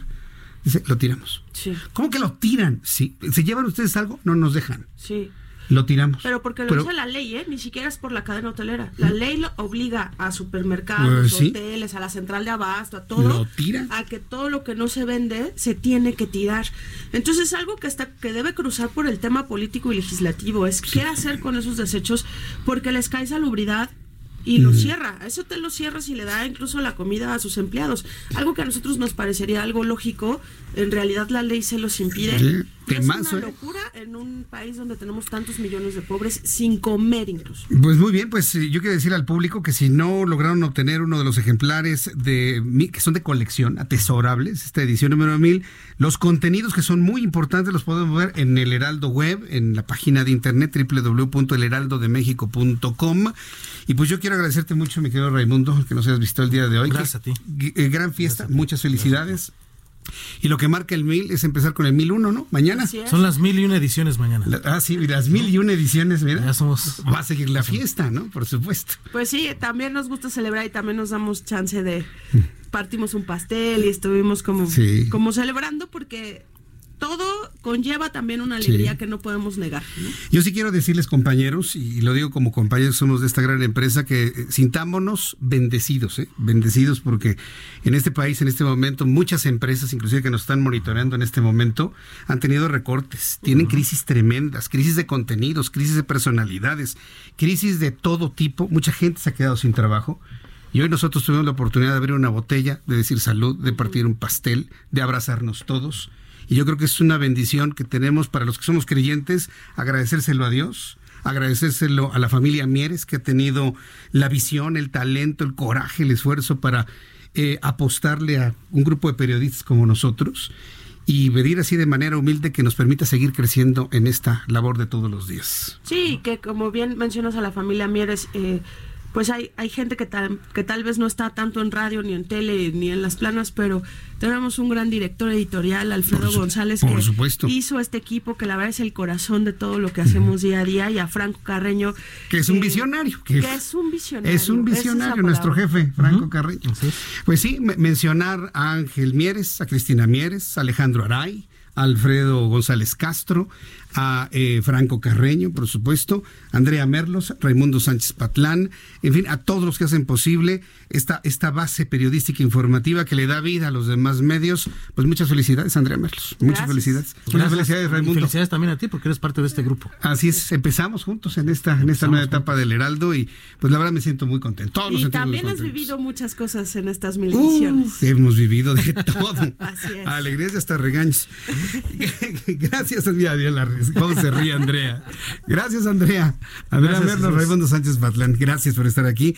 Son las 7 con 19, las 19 horas con 19 minutos hora del centro de la República Mexicana. ¿Sabe por qué estamos muy contentos? Porque además usted nos permite entrar a su casa nos permite entrar a su hogar, nos permite entrar a su trabajo, nos permite entrar al transporte público, al taxi, al autobús, al gimnasio, al parque. Y bueno, pues también eso nos, nos genera de verdad un gran, gran contento. Hoy el presidente de la República, Andrés Manuel López Obrador, anunció que va a proponer cambios en el calendario cívico va a proponer cambios en el calendario. Mire, hay quienes dicen que es el calendario escolar porque lo relacionó con el siguiente calendario escolar, pero lo que está buscando el presidente de la República es que ya no se adelanten los descansos para hacer puentes de dos, tres, cuatro días de tres o cuatro días. Lo que quiere el presidente es que ya, que si el 5 de febrero es día de la Constitución, se descanse y el asueto sea el día 5. O sea, en la idea del presidente, el día de asueto sería hoy, hoy miércoles, a la mitad de la semana. Que si el 21 de... ¿En qué día cae el 21 de marzo? A ver, rápidamente, ¿quién me dice en qué día cae el 21 de marzo? A ver, saquen todos sus calendarios para revisarlo. Ya les gané. El 21 de marzo es sábado, por ejemplo. Si el 21 de marzo es el feriado, pues cayó en sábado, ni modo. Cayó en sábado. Así que trabajamos el día viernes 20 y trabajaremos el lunes 23. Nada de que vamos a tener un día más de descanso. ¿Cuál es la idea del presidente de la República? Que la gente no olvide que se celebra cada día. Eso es lo que busca el presidente de la República, que no olvidemos que se celebra el 5 de mayo, que no olvidemos que se celebra el 21 de marzo, que no olvidemos qué sucedió un 20 de noviembre, que no olvidemos qué sucedió un 16 de septiembre, que no olvidemos lo que pasó un 9 de febrero y cosas por el estilo. Que en el calendario lo tengamos muy, muy, muy clarito sobre todo por el asunto de los estudiantes también. El caso es de que el presidente está proponiendo, a mí en lo personal no me desagrada la idea, ¿eh? que se eliminen los descansos adelantados a los lunes llamados puentes. El presidente explicó que el objetivo es recuperar la memoria histórica del país y dijo estar consciente de que el tema va a generar polémica. López Obrador indicó que será en julio cuando se propongan esos cambios, es decir, cuando termine el presente ciclo escolar 2019-2020. Así lo planteó López Obrador. Y resulta que hoy, eh, día 5 de febrero, nadie recuerda que se promulgó la Constitución. Para nosotros es un hecho histórico de gran relevancia. Por eso anuncio que terminando el ciclo escolar actual voy a proponer reformas, cambios para regresar a las fechas históricas para que eh, sea festivo el día en que se conmemore una fecha histórica. Es lo que propone el presidente de la República. ¿Qué le parece la propuesta? A mí en lo personal sí me hace sentido, ¿eh? a mí en lo personal. Y mire que para que me haga sentido algo que dice el presidente, está en chino, en chino con todo el coronavirus. Está en chino. Y a mí esto sí me gusta, porque sé de muchos papás, de algunos papás. El, papá que conozco es el primo de un amigo. el primo, ya sabe usted quién es el primo de un amigo, que le preguntó a su hijo, oye, ¿y por qué descansamos el día de hoy? Este, ¿por qué no hay clases? Sí, ya sé, porque no hay clases, pero tampoco hay trabajo. ¿Por qué? ¿Qué, se celebra? Un 3 de febrero, 3 de febrero. Bueno, a ver, es el adelantado. ¿Qué, qué hay cerca? 3 de febrero. Bueno, le costó tres horas, yo creo, al muchacho recordar que el 5 de febrero se, se conmemoraba la Constitución. Y hoy que es el Día de la Constitución, nadie se acordó. Por eso, a mí sí me parece lógico lo que se está pensando. Es más, yo recuerdo que cuando en tiempos de Enrique Peña Nieto se legisló y se hizo esto, a mí en lo personal no me, no me hizo ningún sentido. Por ejemplo, ya le decía, 21 de marzo este año cae en sábado. Ah, no, bajo esa ley, a fuerza se suspenden las labores al siguiente lunes o el, o el anterior viernes, dependiendo, ¿no? Dónde se encuentre, qué es lo más cercano. Con la idea del presidente, todo eso se va a acabar. Se acabaría. Es una propuesta, pero ya sabe que las propuestas del presidente a Morena que son órdenes, claro, por supuesto. Va, a causar mucha polémica y yo le invito para que me lo comparta a través de mi cuenta de Twitter, arroba Jesús Martín MX. Le estoy preguntando, ¿estás de acuerdo o no de acuerdo que los descansos del calendario cívico se realicen en sus días? El presidente propuso abolir los puentes vacacionales. Hasta el momento, varios comentarios. Me dice Raskolnikov, eso es una cortina de humo y no estoy de acuerdo. Ricardo Monroy, Jesús Martín, sí estoy de acuerdo porque día que no trabajo es día que no tengo ingresos económicos. Nutrióloga Elizabeth, hola nutrióloga. No, los puentes hacen que la mayoría de la gente salga, se mueve la economía me dice Francisco Ander. Jesús Martín, tú sabes que es un distractor más de López Obrador para que el pueblo de México no diga ni le reclame nada. Lo dije antes y López Obrador les da eso, la misma que van a comer con gusto y hasta dirán que huele rico. Pobre México, tan lejos de Dios y tan cerca de López Obrador. Steven, solo me quedaría con dos días festivos y los demás que sean laborales. De por sí, la gran mayoría de flojos defienden sus vacaciones pagadas. Mascabada, no Jesús. Los puentes reactivan la economía, no deberían quitarlos. Yo creo que esto tendría que analizarse, porque nos dicen que ningún momento en la economía se reactiva más que en el gran fin. ¿Cómo nos fue en la economía interna el año pasado? Del cocol. Georgina Ávila, no estoy de acuerdo, regresaremos a los tiempos del ausentismo laboral y obviamente el daño económico. Javi, Martincillo, ah, bárbaro. Eh, gracias por la información, Javi. Jico, otra ocurrencia de López Obrador, estos fines de semana largos incentivan mucho la economía, las familias hacen viajes, van más al cine y restaurantes. GLMH, López Obrador debe atender... Eh, Twitter, no como esta vez de andar haciendo esas cosas. Rubén, hay cosas que a veces no puedo ni leer. Rubén Ramos, no los puentes generan dinero y recursos para el pueblo. Mauricio Miramontes, esta sin duda es una ocurrencia más y a larga lista que nos mantiene así. Eh, AG me dice Jesús Martín, ya somos más de 100 mil, sí, ya somos más de 100 mil. Muchísimas gracias por, por verlo y notarlo. Qué bueno que usted es parte de esta gran familia de 100 mil que nos unimos todos los días aquí en el Heraldo Radio. Gabriel Castillo, Jesús Martín, no le des cobertura a esas cosas por el amor de Dios. Vamos a ir a los mensajes y regreso enseguida. Le invito para que me siga escribiendo a través de mi cuenta de Twitter arroba Jesús Martín MX. Esto es el Heraldo Radio y esta frecuencia es el 98.5 de FM.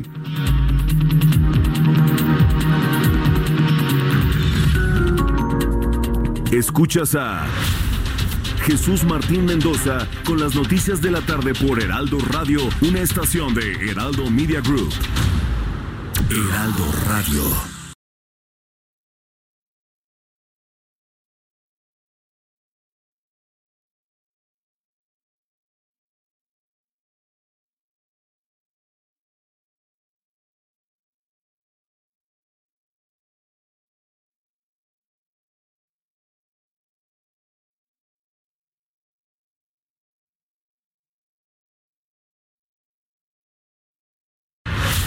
Escucha las noticias de la tarde con Jesús Martín Mendoza. Regresamos.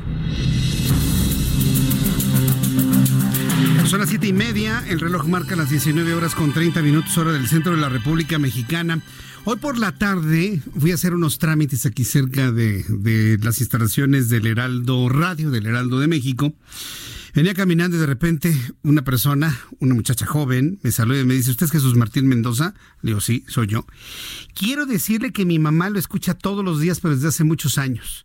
desde que estaba en Radio Red y ahora que está usted en el Heraldo de México. Y a mí me sorprendió gratamente que estas personas identifiquen perfectamente bien nuestra emisora, nuestra empresa, el Heraldo Media Group. Me dio muchísimo gusto. Entonces quiero enviar un caluroso saludo a doña Hilda Salinas Torres, que estoy seguro que me está escuchando en este momento y nos está viendo a través de YouTube. Le mando un gran saludo, doña Hilda Salinas Torres.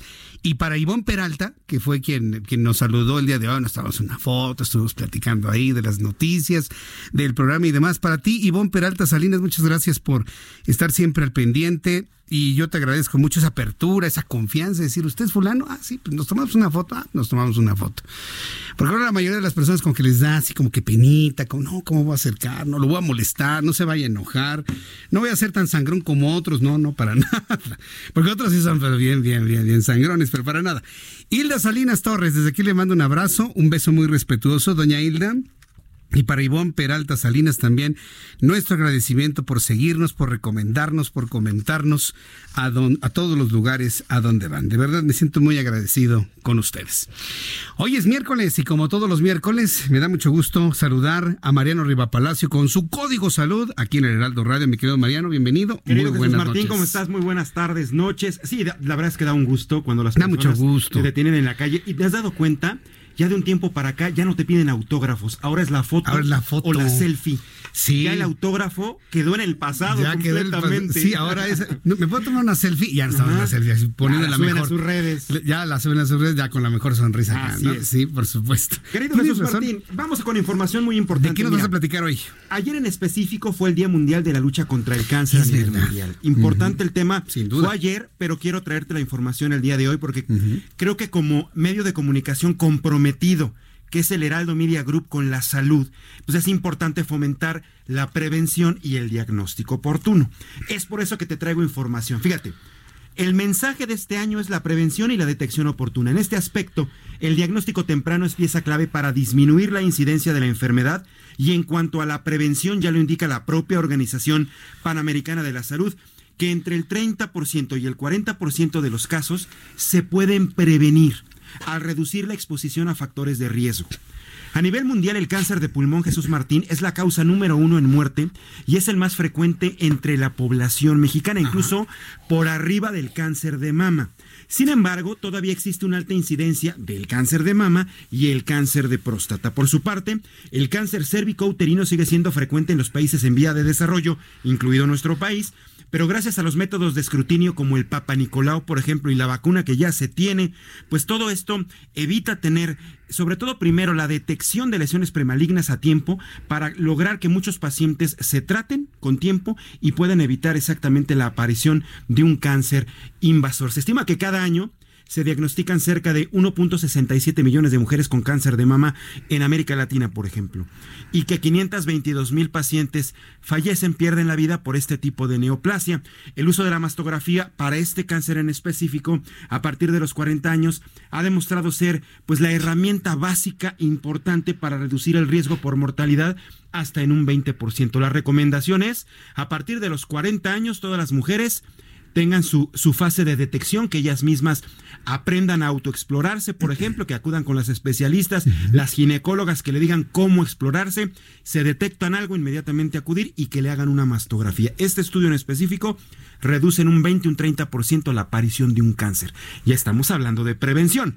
Eso es muy importante, Jesús Mantín. Ahora, Gracias al avance tecnológico, los equipos de radioterapia, las mismas quimioterapias, ya se han modernizado, son menos agresivas. Tú sabes, has conocido historias de, pacientes que tienen efectos secundarios muy fuertes. Sí, sin duda. Sí, los mareos. padecen más que el propio cáncer. ¿eh? Exactamente, se desmayan, están muy débiles, se les cae el cabello.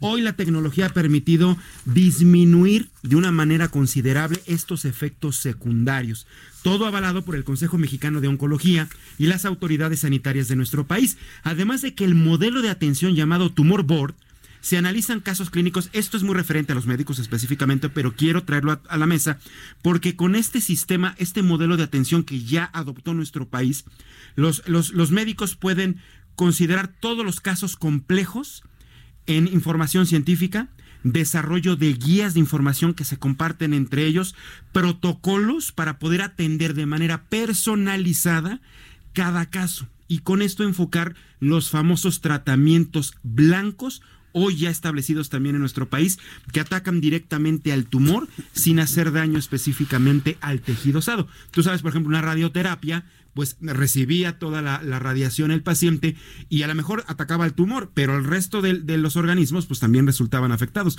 Hoy ya todo es terapia blanco y ya hay manera de poder tratar directamente la célula maligna sin hacerle daño a las células que están bien. Y ya por último, Jesús, quiero decirte que unos factores que recomiendan importante entre los cambios que tenemos que hacer absolutamente todos, tengamos o no tengamos un familiar con cáncer, importante.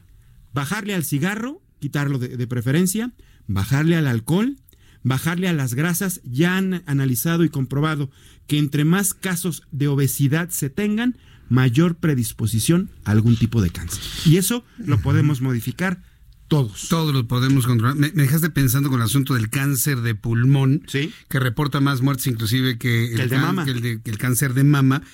Yo conocí dos casos de, cáncer de pulmón. Una persona se fue nueve meses y otro se fue en tres meses. Es impresionante. Además es un cáncer increíble que al principio no da síntomas. La gente tose pero pues, considera una tos normal cuando una tos no tiene que ser normal. La tos no es normal. No es normal toser. No, no, es normal por cualquier cosa y por cualquier indicio de cualquier tipo de enfermedad que esté relacionada. Toser demasiado tiempo no es normal. Como al principio no duele, pasa y pasa y pasa. Y es agresivo porque es un tipo de cáncer que genera metástasis. Por eso la gente muere en muy poco tiempo. En muy poco tiempo. Ya me sorprendió un querido amigo que en tres meses ya no estaba. Sí, impresionante, impresionante. Puede ser si le acaban de detectar el cáncer y en los tres meses ya no estaba.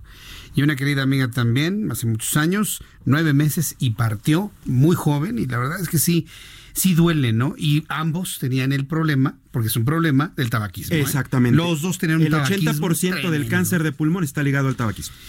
Mariano Riva Palacio, muchísimas gracias por Gracias, Jesús Martín. ¿Dónde te vemos? ¿Dónde te escuchamos? ¿Cómo te seguimos? Bueno, pueden seguirme en mis redes sociales, arroba JM Riva Palacio en Twitter. Y estamos todavía, todavía lo decimos, porque vienen algunas sorpresas para el Heraldo Televisión. Ya lo sabes, ya lo han anunciado quizá que llevamos por señal abierta. Sí, ya en unos cuantos días vienen algunas sorpresas, pero seguimos en Código Salud de lunes a viernes a las 11 de la mañana. Me parece muy bien. Ahí te seguimos, me quedo Mariano, y en tus redes sociales. Gracias, Gracias Jesús. Muy buenas noches. Mariano Riva Palacio con Código Salud aquí en el Heraldo Radio todos los miércoles. Vamos a continuar con otras noticias que se han generado en este día. Informando que, informarle que Julio Hernández Barros dejó la defensa de Rosario Robles. Qué mal le ha ido a Rosario Robles. Eh, y a mí en lo personal me sorprende porque ya los que ya acumulamos una buena cantidad de años acompañándole con las noticias y recordando el tamaño, el poder, la influencia eh, de algunos personajes de la, de la noticia, de la política mexicana, Dígame usted, ¿quién no recuerda a Rosario Robles como una de las mujeres más poderosas del país? Y hablo del poder político, hablo del poder de influencia, hablo, hablo de ese poder. Yo lo recuerdo a Rosario Robles, una mujer poderosa. La gente se abría en una reunión para que pasara Rosario Robles. No, no, no, era, tremendo. Y, yo creo que la historia de ella es una muestra clara de cómo se puede estar arriba, se puede estar abajo. Digo, hay varios políticos que lo han, lo han mostrado, pero en el caso de ella ha sido pues víctima de lo que, pues por las labores propias de ser jefa de gobierno, de ser lideresa de un partido político, pues generó en cuanto a los pisotones de algunos callos que eran muy dolorosos. Hoy se están desquitando. No me queda la menor duda.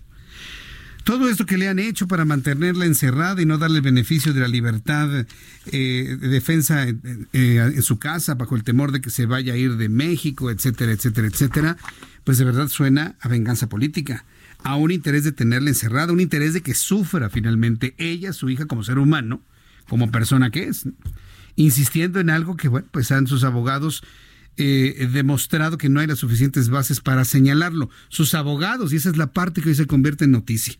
Julio Hernández Barros deja la defensa de Rosario Robles, secretaria de Desarrollo Social, en el caso en, el caso en su contra por supuesto ejercicio indebido del servicio público. Julio Hernández Barros había representado a la exfuncionaria desde el inicio del proceso en agosto del año pasado, pero este miércoles dejó de hacerlo por mutuo acuerdo y por así convenir a sus intereses.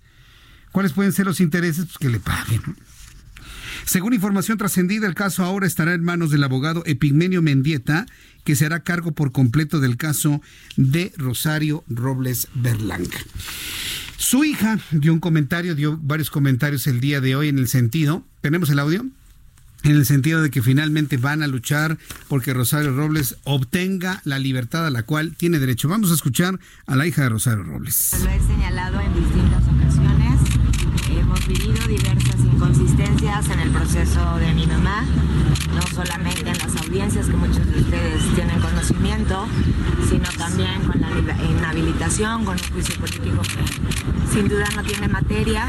Y el día de hoy, con mucha esperanza de que, como bien lo marca la ley, pues la medida cautelar que le fue prevista a mi mamá, a Rosario, es una medida completamente injustificada.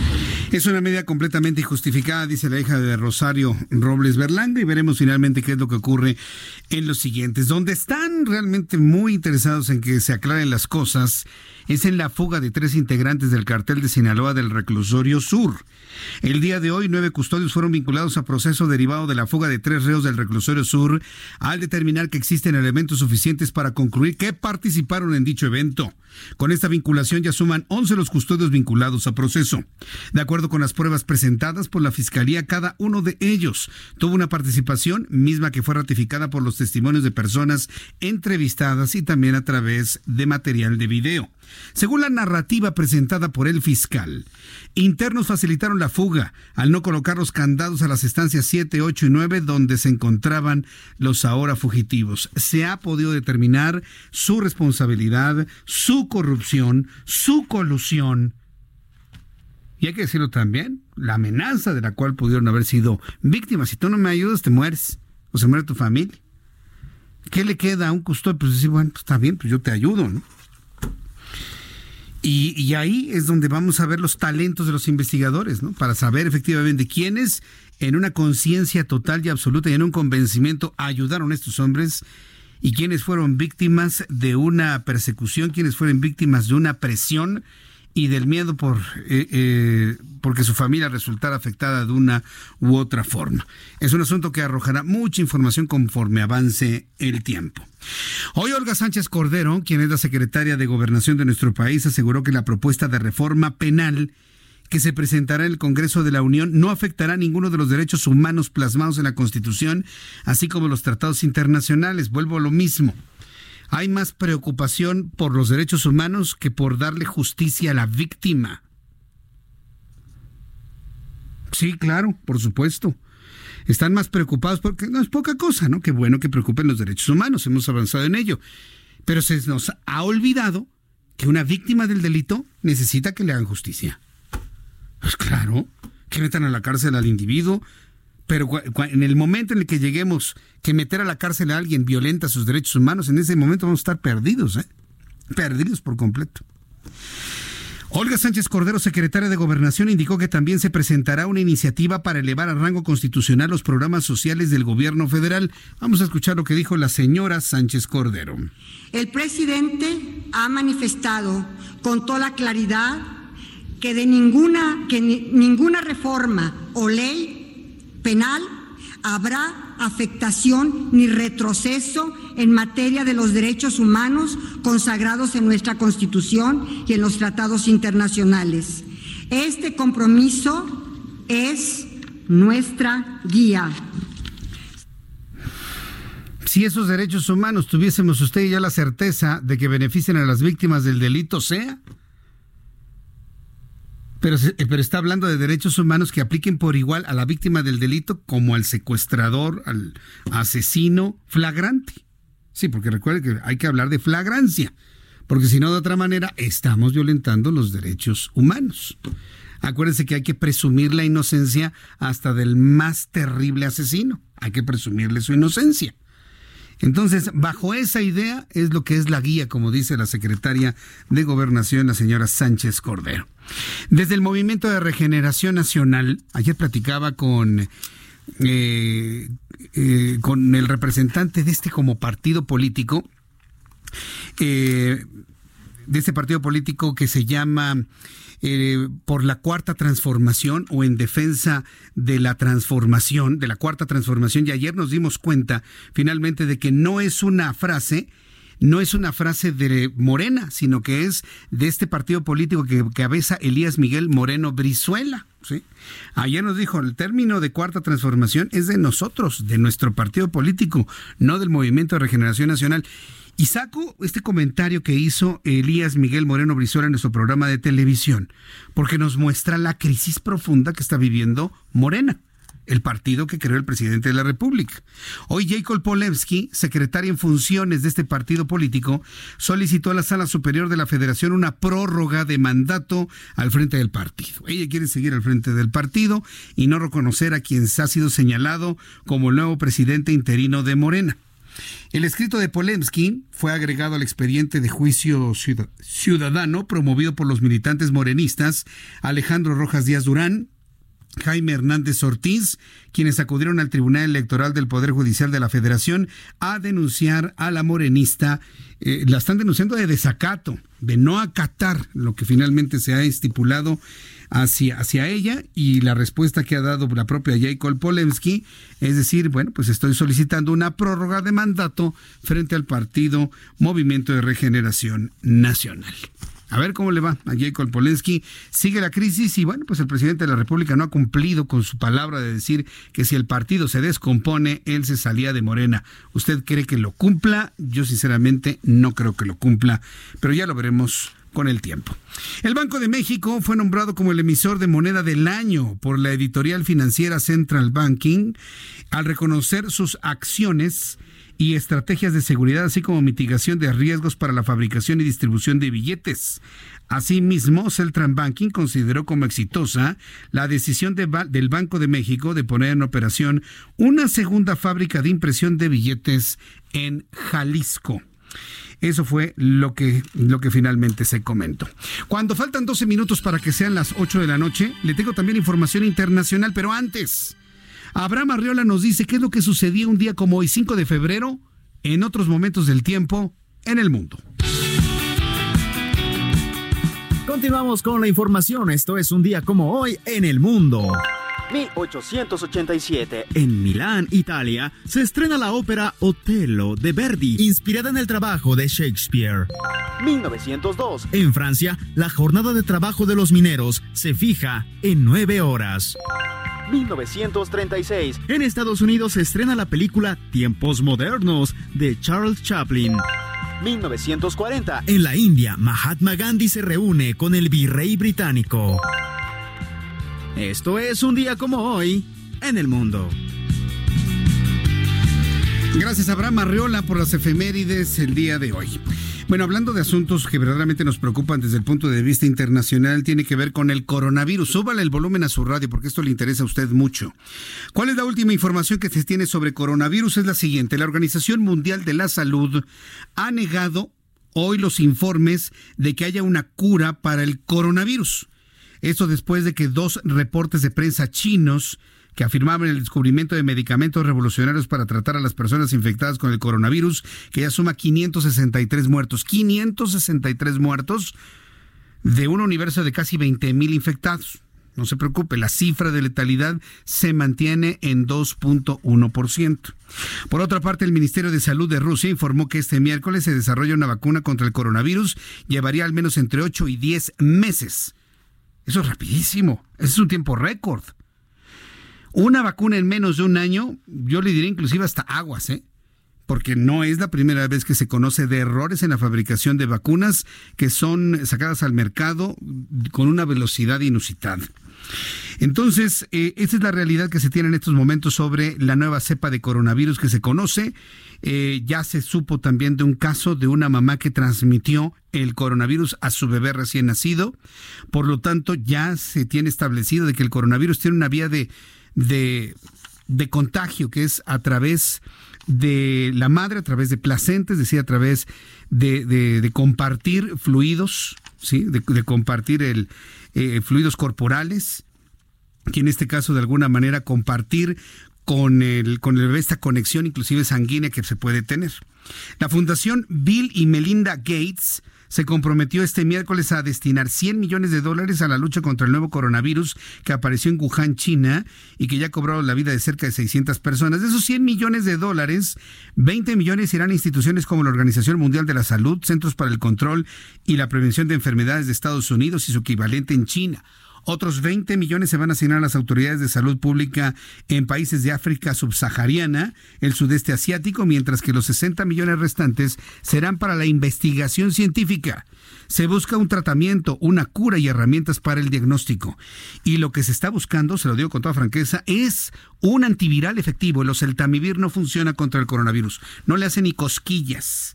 Y bueno, pues ya en, los siguientes días estaremos con los especialistas en virología, conociendo cuál es la razón por la cual un inhibidor de, de neuraminidasa o de hemoglutinina no funcionan con el coronavirus.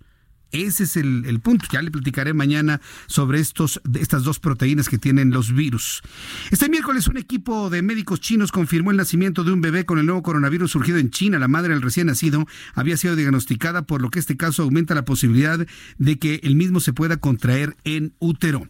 En tanto, en nuestro país la aplicación de Uber suspendió temporalmente las cuentas de 240 de sus usuarios tras detectar que uno de sus pasajeros fue diagnosticado con el nuevo coronavirus y que finalmente salió de México y se encuentra en los Estados Estados Unidos.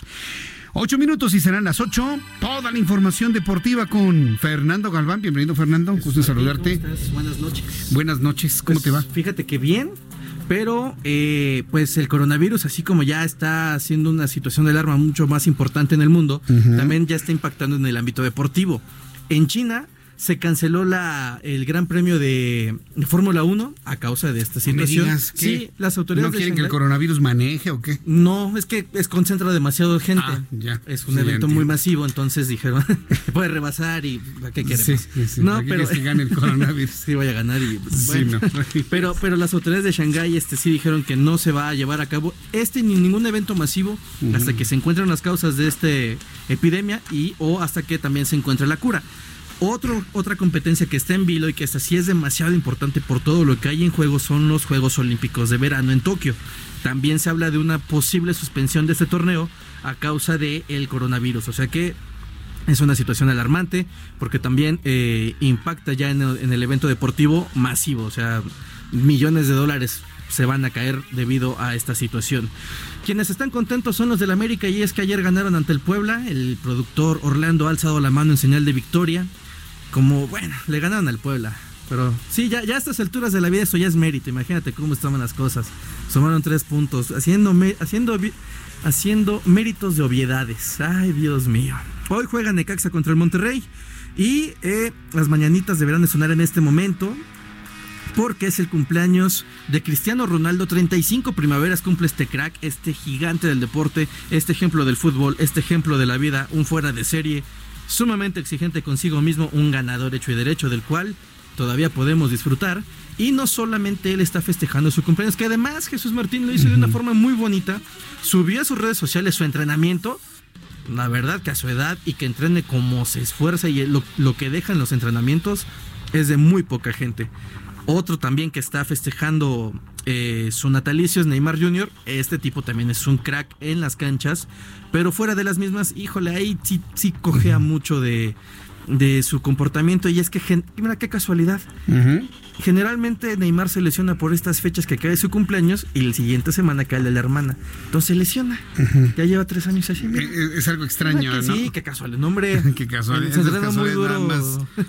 yo las conozco en algún lado del mundo. Oye, pues muchas gracias. No Fernando Galván. para cerrar de volada. Sí. Chicharito, Dios mío, todavía no juega. El tipo, Dios santo, le están haciendo un meet and greet. Van a cobrar 500 dólares. Para que la, Sí, para que la gente lo conozca, se tome una foto yo con, eso a mi familia cenar un buen lugar. mejor, sí, un y, yo, y conmigo, contigo y con, con, Orlando. Pues sí. Pues sí, pero con el chicharito. Ay, lo que hacen estos equipos por recuperar su No, no, no, lo que es la moda, lo que es la moda y dejarnos llevar por las cosas. Ah, que 500. La mercadotecnia. ¿500 pesos o dólares? No, dólares. No, dólares. Están, en el gabacho. Pesos, ¿verdad? dólares. yo pensando en pesos. Liras italianas, ¿no?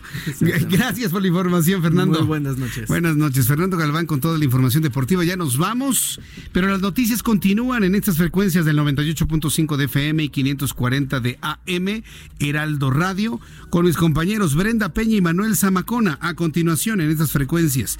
Yo lo espero mañana, 2 de la tarde, Heraldo Televisión, 6 de la tarde, Heraldo Radio. Le recuerdo que en televisión estamos en el 28.1 de su televisión, 28.1 y a partir del próximo, a partir del próximo lunes en el canal 10 el Heraldo está en el 10. 10 es el Heraldo. El Heraldo está en el 10 de televisión. Qué bello canal nos ha tocado en el Heraldo de México, en el Heraldo Televisión. Por su atención, gracias. Que la pase usted muy bien. Hasta mañana y muy buenas noches. Esto fue Las Noticias de la Tarde con Jesús Martín Mendoza. Escucha la H. Heraldo Radio. Ever catch yourself eating the same flavorless dinner three days in a row? Dreaming of something better? Well, HelloFresh is your guilt-free dream come true, baby. It's me, Kiki Palmer. Let's wake up those taste buds with hot, juicy pecan-crusted chicken or garlic butter shrimp scampi. Mm. Hello Fresh. Stop dreaming of all the delicious possibilities and dig in at HelloFresh.com. Let's get this dinner party started.